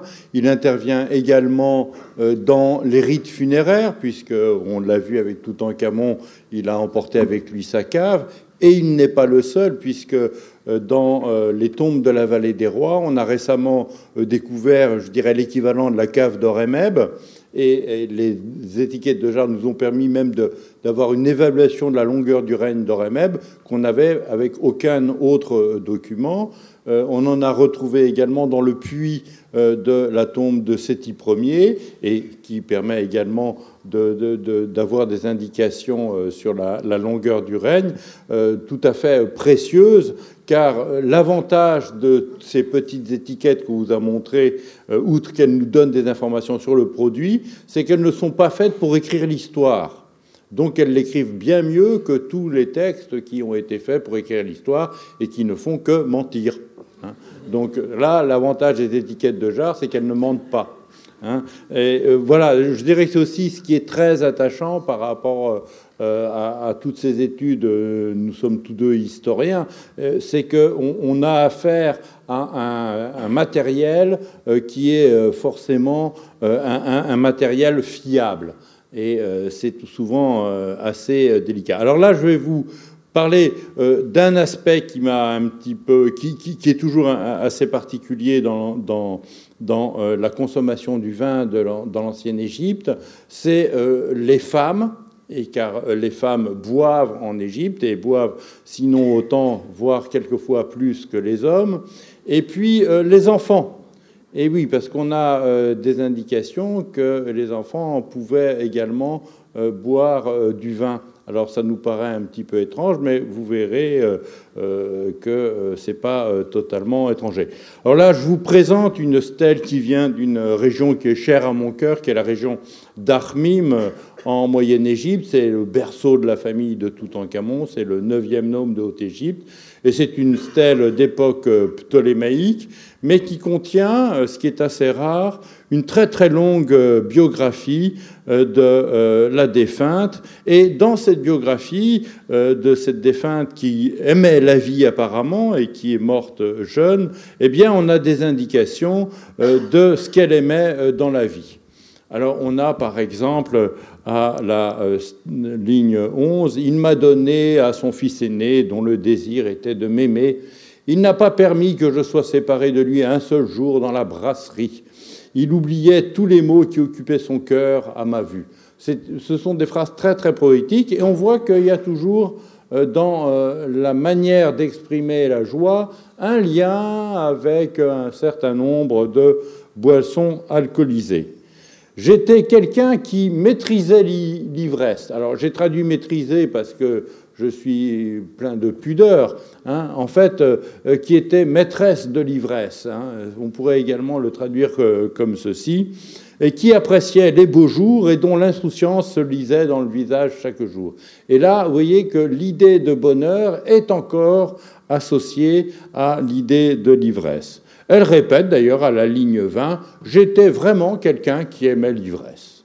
Et c'est vraiment, elle ne dit pas j'aimais boire, j'aimais taire le mot terre veut dire l'ivresse. Donc euh, il y a un lien euh, fort entre le bonheur et l'ivresse, et notamment chez des jeunes filles assez jeunes, puisqu'elle euh, finit son discours en disant, enfin, c'est quelqu'un qui lui fait dire cela, bien entendu. Mes années furent réduites malgré mon désir. Mes années sur Terre furent de 20 ans, 9 mois et 13 jours. Et à 20 ans, 9 mois et 13 jours, elle avait déjà une sérieuse habitude, visiblement, de l'ébriété. Euh, voilà. Donc, alors il y a un lien euh, donc entre euh, la joie de vivre, la boisson, et qui n'est pas un lien. On a l'habitude de se dire que effectivement c'est un peu normal que les hommes boivent. Hein, eux deviennent ivres, les femmes elles sont simplement pompettes. Visiblement, dans l'ancienne Égypte, l'ivresse est partagée aussi bien chez les hommes que chez les femmes. Et c'est un petit peu naturel car il y a une déesse que l'on pourrait appeler la déesse de l'ébriété. et de l'ivresse. C'est la déesse Atror qui a plusieurs temples, mais le plus important, c'est le temple d'Ator de Dendera, je n'en ai pas euh, là de, figuration. Et euh, on voit qu'il y a, euh, dès les origines de l'Égypte, un lien entre une femme, je dirais, et l'ivresse. Et ceci nous montre que dans la société égyptienne, eh bien, il n'y a pas de genre, on n'a pas genré l'utilisation des boissons. Alors on a même des représentations euh, qui sont liées euh, à la fête de l'ivresse et qui vous montrent que cette ivresse peut aller euh, assez loin. Voilà de la tombe d'un prêtre qui s'appelait Néphérotep, qui est contemporain du roi Haï, c'est-à-dire le successeur de Toutankhamon, eh bien, on voit que lors d'un banquet, l'ivresse peut aller à des extrémités telles que euh, le vomissement, puisque là, c'est visiblement ce que fait euh, la première personne. On a aussi de telles scènes qui sont représentées avec des hommes. Elles sont à peu près assez courantes d'ailleurs, hein. on en a euh, d'autres exemplaires. Mais là, ce que l'on montre, on montre l'ivresse des femmes, a priori. Hein. Et je vous montrerai le tableau un peu plus complet auquel appartient cette scène à la fin. C'est dans un contexte qui est lié justement à cette fête de l'ivresse euh, euh, lié euh, à la déesse Hathor de Dendera. Alors, à Tel El Amarna, puisque je suis un petit peu un spécialiste de Tel El Amarna, on a très fréquemment des scènes où l'on montre les souverains en train de boire. Et là, vous avez une scène qui a été inachevée, qui a été gravée tout à la fin. Vous voyez même deux pharaons en train euh, de boire, l'un à droite qui verse le euh, liquide euh, alcoolisé dans le calice que tient l'autre à gauche. La seule particularité, je vous l'ai dit en passant, c'est que le pharaon qui est à droite est une femme pharaon, comme vous pouvez en apprécier la féminité à travers la poitrine. Hein. je ne suis pas un spécialiste de poitrine, mais celui-ci, c'est une poitrine de femme sans aucune euh, ambiguïté. Et euh, l'expression du bonheur peut effectivement euh, se, constater dans d'autres tableaux de cette période amarnienne. Il y a le bonheur d'être en famille, et vous voyez ici Akhenaton et Nefertiti et trois de leurs enfants. La petite qui caresse les boucles d'oreilles de Nefertiti, ici, c'est la future femme de Toutankhamon. Hein, à l'époque où elle était enfant. Et vous voyez qu'elles ont ce crâne allongé qui est l'indication euh, de euh, la jeunesse. Euh, quand elle passe la puberté, en général, la forme de ce crâne redevient normale et la poitrine pousse par un mouvement de vase communicant bien connu à l'époque amarnienne, si je puis ainsi m'exprimer. Et euh, donc, euh, mais euh, pourquoi je vous montre cela? Parce que les enfants sont très très importants à Tel El Amarna. C'est justement l'idée que les générations se renouvellent, et c'est une preuve en quelque sorte de l'amour de la vie. Hein. et là, vous avez un tableau, je dirais en quelque sorte, de l'idéal de la vie à l'époque d'Amarna. Alors, le vin, on le trouve bien entendu en quantité pour les libations euh, au euh, dieu Aton. Qu'est-ce que sont euh, ces offrandes alimentaires et en breuvage dans les temples. et c'est d'ailleurs le rôle principal d'Akhenaton, c'est d'être un ritualiste. Hein. C'est pas un poète ni un philosophe, c'est un ritualiste fondamentalement. C'est d'approvisionner les hôtels des temples. Et on a à Tel El Amarna une profusion d'offrandes qui sont représentées. Et vous voyez, il y a toujours à ces offrandes associées on le voit sur ce petit bâtiment ici, euh, des, euh, euh, des jarres de vin. Alors que devenait ce vin une fois qu'il avait été présenté aux dieux? Il est certain qu'il était redistribué au clergé et à une partie de la population. Et on a, pour d'autres tableaux que j'aurais pu vous montrer, des scènes festives où l'on voit que pendant les grandes fêtes, notamment la fête où le dieu Amon se rendait à Luxor, euh, de véritables beuveries, euh, surtout euh, le trajet. Et à ces cérémonies assistent justement ces enfants royaux. Là, il y a quatre des filles d'Akhenaton qui sont représentées, qui sont très jeunes. La première est née vraisemblablement vers l'an 5, et elles sont très très jeunes. Elles accompagnent leurs parents lors du culte. Et ce qui m'a beaucoup étonné, bon, alors je vous montre ces portraits de ces princesses amarniennes avec ce crâne qui est tout à fait irréel. Hein. En fait, c'est un signe pour indiquer leur jeunesse et il disparaît euh, de euh, l'iconographie une fois qu'elles euh, qu'elles ne sont plus des enfants, qu'elles ont passé la puberté. Alors on a aussi pour ces princesses des étiquettes. Voilà, je vous montre une étiquette de la fille royale Méritaton, la euh, princesse aînée. Elle est très lacunaire, mais la plupart des étiquettes que l'on a, hein, Pierre, tu me euh, contrediras pas, c'est dans cet état-là. Les très très belles étiquettes que je vous ai montrées tout à l'heure, c'est beaucoup plus rare. Et très curieusement, pour ces princesses, on a aussi mention de vin.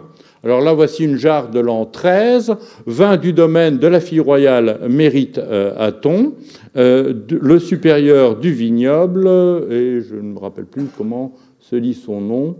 En tout cas, il, est, euh, il a un nom très très court et très mal écrit. voilà. oui, ben oui, j'ai un petit peu de mal. Je crois que c'est Maille, je crois, tout simplement. Euh, et, mais en l'an 13, la fille aînée euh, dont il est question, euh, comme elle est née vers l'an 5, elle a 8 ans. Et à 8 ans, elle a un vignoble. Alors au départ, comme je suis un bon père et que je ne donne pas d'alcool à mes enfants, je me suis dit, bah, ça doit être pour les libations au dieu Aton qu'on lui a fait un vignoble et que l'on qu'on lui a euh, constitué euh, donc des réserves de vin et que des vignerons euh, ont fait du vin. Et puis, assez récemment, Barikem, je crois que c'était au printemps dernier, m'envoie une photographie d'une jarre en me disant oh, il doit y avoir une étiquette sur cette jarre. Alors, quand on regarde la jarre, on voit pas grand-chose. Et puis, Là, effectivement, on voit quelques traces de signes. Il l'avait mis en plein jour en se disant, euh, en plein jour, on voit mieux euh, l'encre. Hein. Et puis, alors, donc, j'ai été pioché dans sa, dans sa photothèque et j'ai trouvé enfin la photo qu'il fallait, c'est-à-dire une photo sans ombre, prise dans la caisse, euh, a priori une très mauvaise photo. Et là, vous voyez qu'avec un petit peu de talent, on arrive à extraire l'inscription, faire un facsimilé et 20 euh, du domaine de la fille royale Maquette Aton, le supérieur du vignoble Penaille. Et euh, vu euh, le, type d'écriture, vu le titre du vigneron, on est forcément avant l'an 12-13 du roi. Et là, la petite princesse Maquette Aton, elle a probablement 7 ans. Alors je me disais, qu'est-ce que peut bien faire aussi là une jeune princesse avec autant euh, de quantité euh, de vin? Et euh, ça m'a amené à réfléchir un petit peu à tout cela. Et je pense que maintenant, que ces jeunes princesses, qui avaient 7-8 ans, buvaient plus ou moins régulièrement du vin. Et j'ai été très intéressé l'autre jour de voir à la télévision une émission sur l'école euh, au début du XXe siècle, et j'ai appris que c'est en 1956 que Pierre Mendès France a décidé que l'on n'avait plus le droit de venir à l'école euh, avec une petite gourde euh, de vin pour les enfants de moins de 14 ans. C'est-à-dire que ceux qui avaient plus de 14 ans avaient encore le droit de venir à l'école avec euh, une petite topette euh, d'alcool.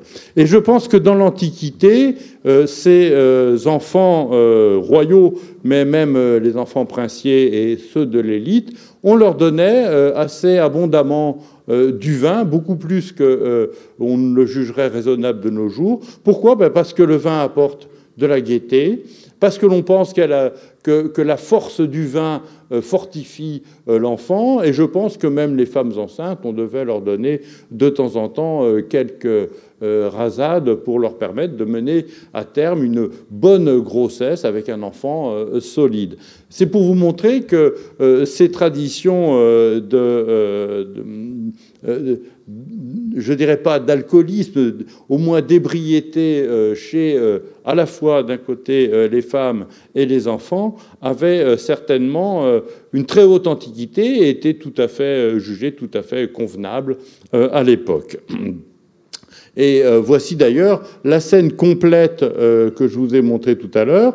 On voit que c'est une participation à une fête, on voit qu'il y a euh, des danseuses et des, des, joueuses de tambourin, les hommes y participent, mais les femmes ont une place très très importante dans ces scènes d'ébriété. Et euh, c'est euh, quelque chose qui est très paradoxal parce que, en regardant par la suite pour l'époque romaine, je m'intéresse également un petit peu à l'époque romaine, pour les rites qui se pratiquent, euh, notamment sur le tombeau d'Osiris affilé, eh bien, on a remplacé les libations au moment de la fête d'Ator, de la fête de l'ivresse, les libations et les chansons avec du tambourin par des libations de lait et l'interdiction de la musique. Et j'ai toujours été très très étonné de voir comment, euh, entre l'époque ptolémaïque et l'époque romaine, euh, soudain, euh, cette espèce d'austérité est arrivée.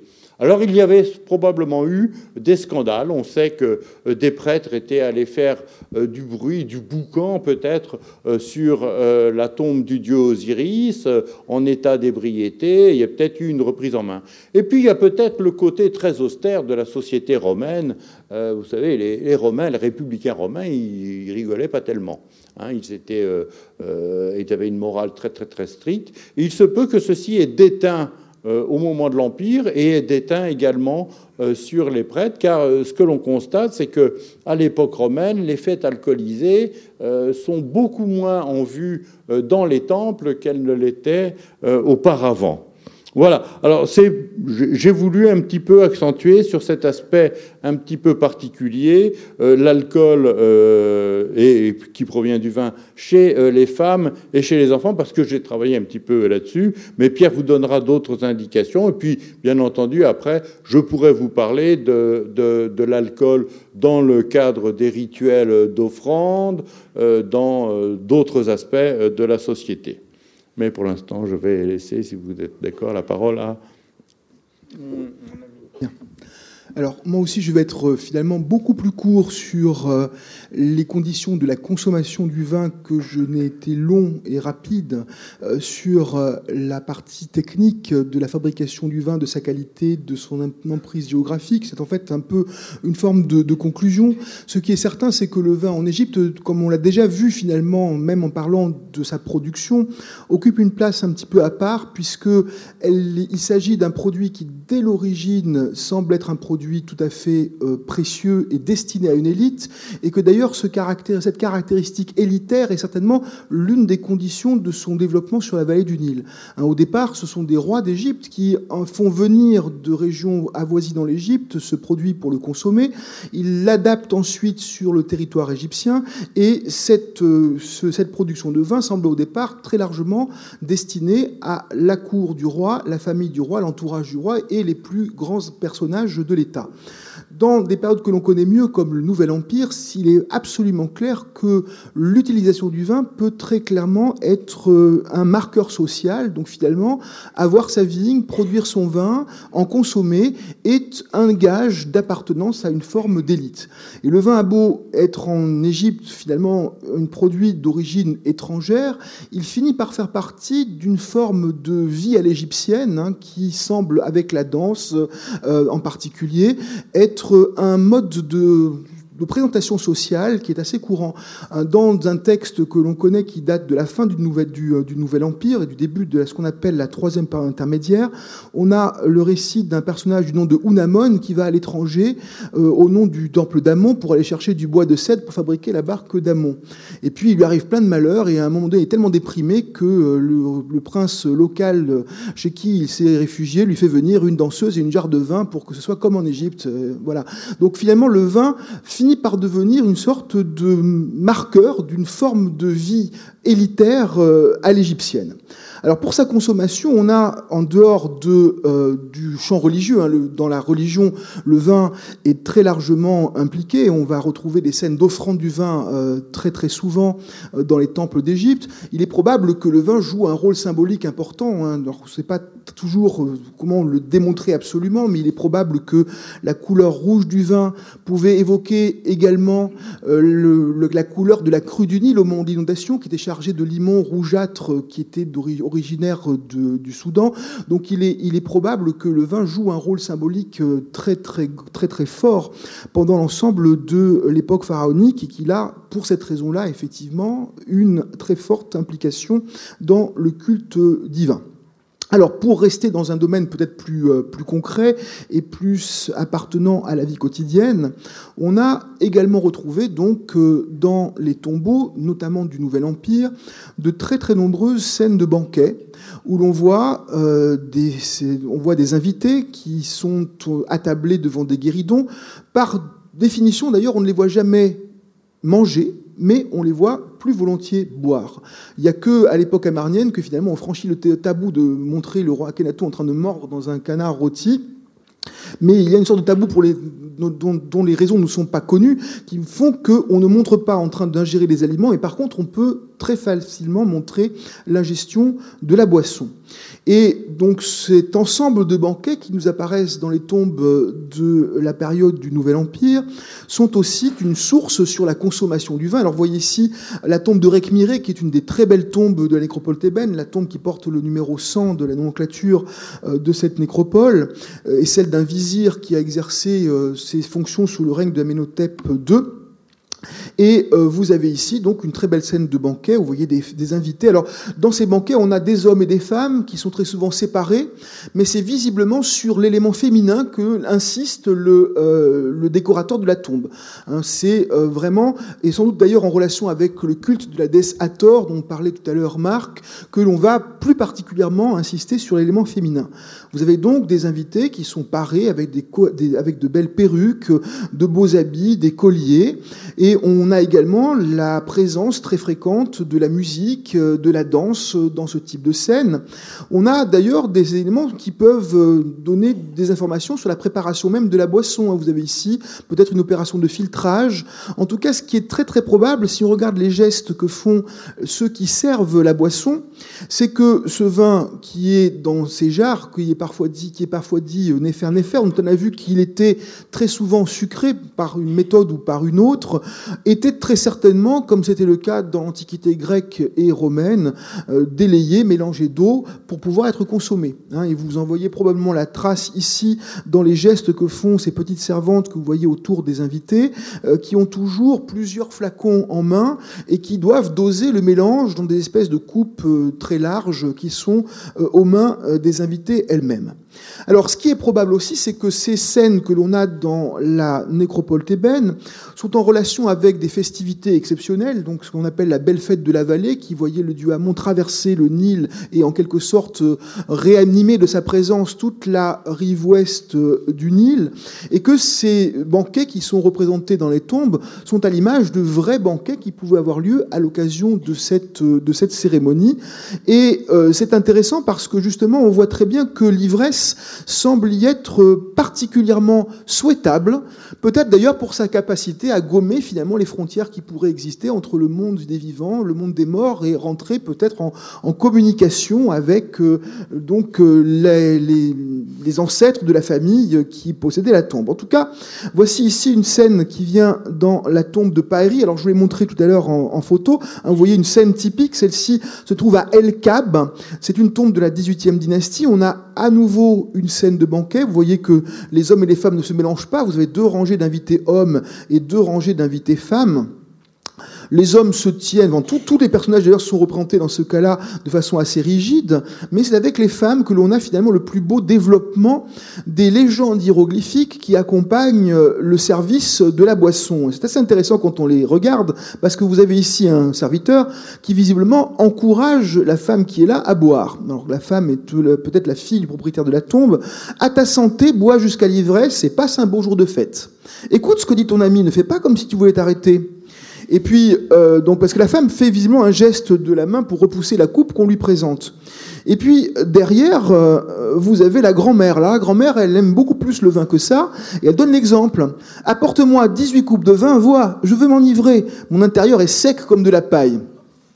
Et vous avez encore une autre légende explicative, à nouveau, qui incite à la boisson, bois et ne sois pas maussade, goûte et laisse-moi vider la cruche. Donc vous voyez que vous avez dans ces différentes scènes une incitation à la boisson, et cela rejoint ce que disait Marc tout à l'heure sur le caractère finalement désirable de l'ivresse, au moins dans un certain type de contexte. Et ce contexte funéraire, ce contexte de banquet en l'honneur des défunts, semble être un des éléments où l'on va justement pouvoir rechercher ce type d'ivresse, peut-être même jusqu'à l'excès.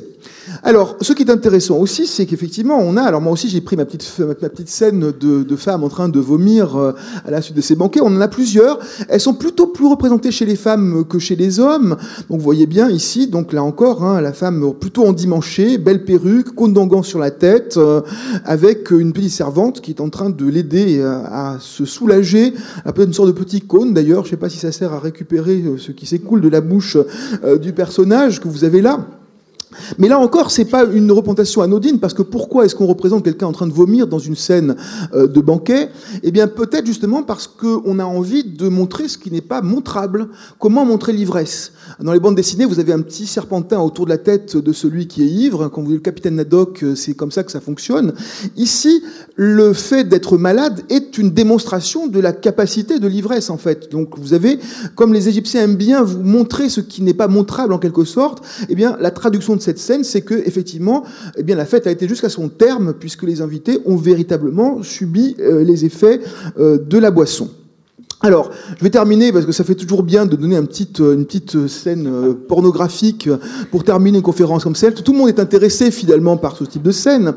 Euh, vous avez peut-être ici, vous avez un papyrus très connu qui est le papyrus dit érotique satirique de Turin et qui a de très bonnes chances de vous montrer en fait ce qui se passe dans une dans un domaine un peu moins un peu moins polissé, un peu plus courant, qui est une maison de la bière. Alors on ne sait pas exactement comment traduire le, le, le, nom de Hat Eket qui désignerait euh, ces bistrots, ces cabarets qui pouvaient exister dans la vallée du Nil.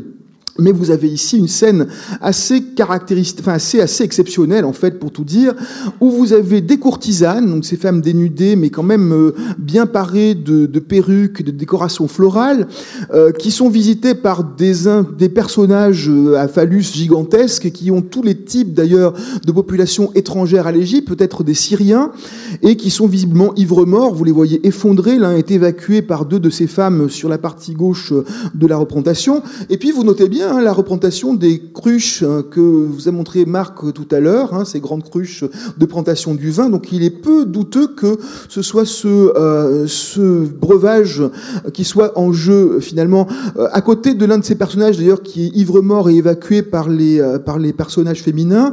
On a une petite légende hiératique qui dit est-ce qu'il y a de l'eau? Donc on voit bien que finalement l'eau n'a pas été forcément euh, le point de concentration des invités dans ce, contexte-là. Donc l'ivresse, elle existe. Elle existe au quotidien dans ce type d'installation et on la retrouve dans un milieu beaucoup plus, euh, je dirais, beaucoup plus sélect et beaucoup plus euh, élitaire à travers des scènes des banquets.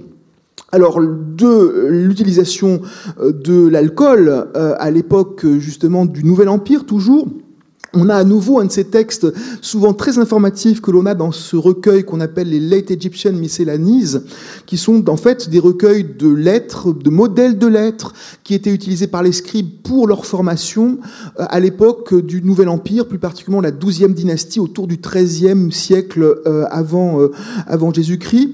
Et euh, vous avez ici une lettre qui est écrite par un maître d'école à son disciple, euh, qui montre que finalement les étudiants, même à l'époque pharaonique, euh, avaient peut-être tendance à boire un peu trop. Voici ce texte qui est quand même très très connu et qui vous montre justement hein, l'image de l'ivresse jusqu'à son terme, cette fois-ci d'ailleurs en montrant bien qu'elle peut être dégradante. On me dit que tu as abandonné les écrits en virevoltant dans les plaisirs. Tu chemines de rue en rue, une odeur de bière à chaque descente. La bière écarte de la condition d'homme, elle met ton bas à terre. Tu es comme une rame tordue dans une barque qui n'obéit d'aucun côté. Tu es comme un naos privé de son Dieu, comme une maison privée de nourriture.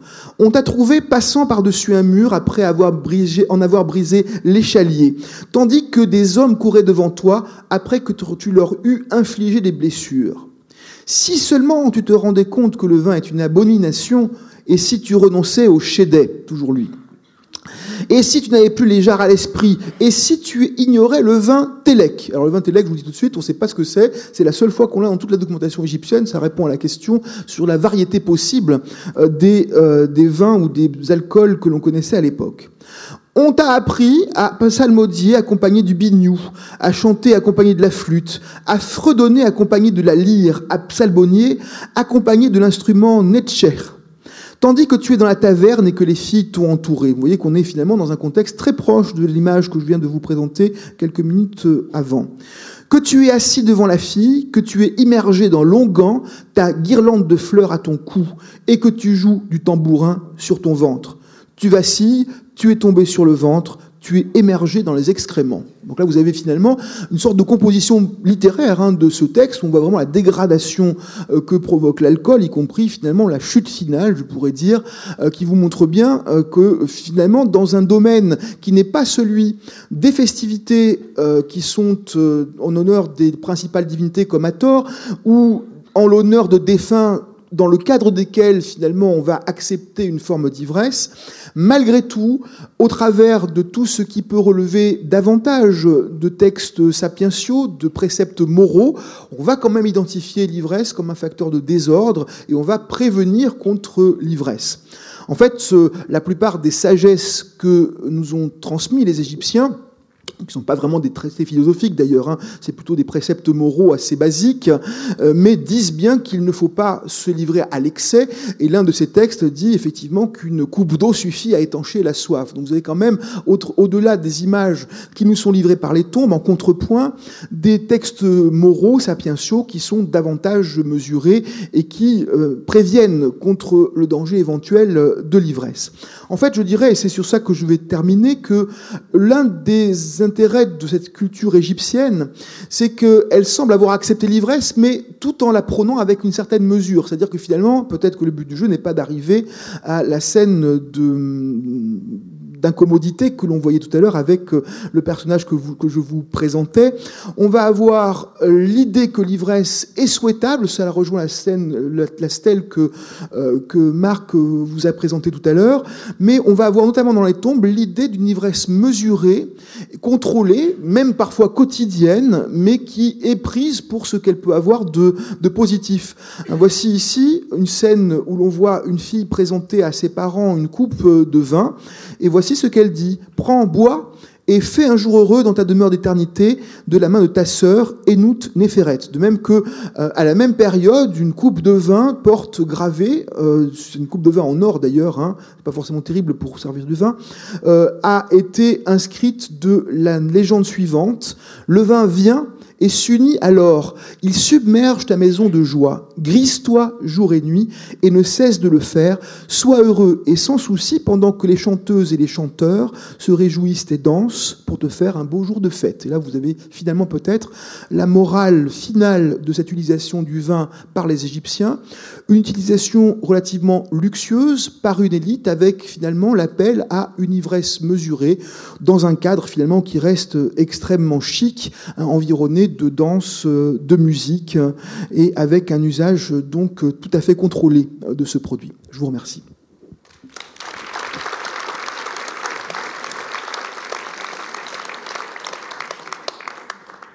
Les Égyptiens ne connaissent pas la distillation. Et le seul moyen pour obtenir des alcools forts, fondamentalement, c'est la distillation. ce qu'ils savaient faire, c'est avec les vins, avec excès de sucre, pousser la fermentation probablement jusqu'à 14 euh, voire 15 degrés, mais il ne pouvait pas, euh, pouvait pas faire mieux. Donc euh, là, on peut dire effectivement les alcools forts, les alcools distillés n'existent pas. Mais on voit qu'on peut faire des choses épatantes avec euh, du vin à 15 degrés quand même. Hein. Donc euh, finalement, euh, je pense que le Chédet, justement, s'il est si souvent cité dans la documentation, est probablement cité parce qu'il est le, must que ce qu'on peut obtenir justement en termes d'alcoolisation, hein, je pense. Je voudrais rajouter que les Égyptiens ont aussi la bière. Et on sait que maintenant que l'utilisation et la domestication des céréales a eu autant pour objectif de faire du pain que euh, de faire de la bière. Alors la bière elle est beaucoup moins alcoolisée, hein, au maximum 5 euh, degrés ou 6 degrés, euh, et elle devait être, enfin, il devait y avoir des additifs parce que c'est une bière pour laquelle on n'a pas l'équivalent du houblon. C'est que ce que nous aimons dans la bière, c'est l'amertume. Essayez de boire une bière sans houblon, vous avez l'impression de boire un petit peu de l'eau de vaisselle. Hein. Donc, oui, donc on se demande un petit peu, mais la le principal agent de l'ébriété dans l'ancienne Égypte, et qui est souvent stigmatisé, euh, c'est euh, cette bière, cette cervoise euh, faite à partir de céréales, et pas le vin, qui est un produit de luxe beaucoup moins répandu et partagé que n'était la bière. Nous ferons une conférence sur la bière un, autre, une autre fois. voilà, oui. Je voulais euh, juste faire une remarque ou, une, pardon, oui. une information, c'est que euh, dans les, textes médicaux que je connais bien, on ne trouve aucune indication euh, sur des troubles ou des symptômes qui pourraient être en rapport avec la consommation de vin et les, dégâts de l'alcoolisme chronique ou voire aigu, à moins que le, les rédacteurs de ces textes n'aient pas fait le lien hein, entre ces symptômes et le, la consommation d'alcool. Un, grand merci. Je vais redonner la, parole à Mme Mélanie Paris. Mais avant, euh, on vous remercie chaleureusement de, de votre intervention.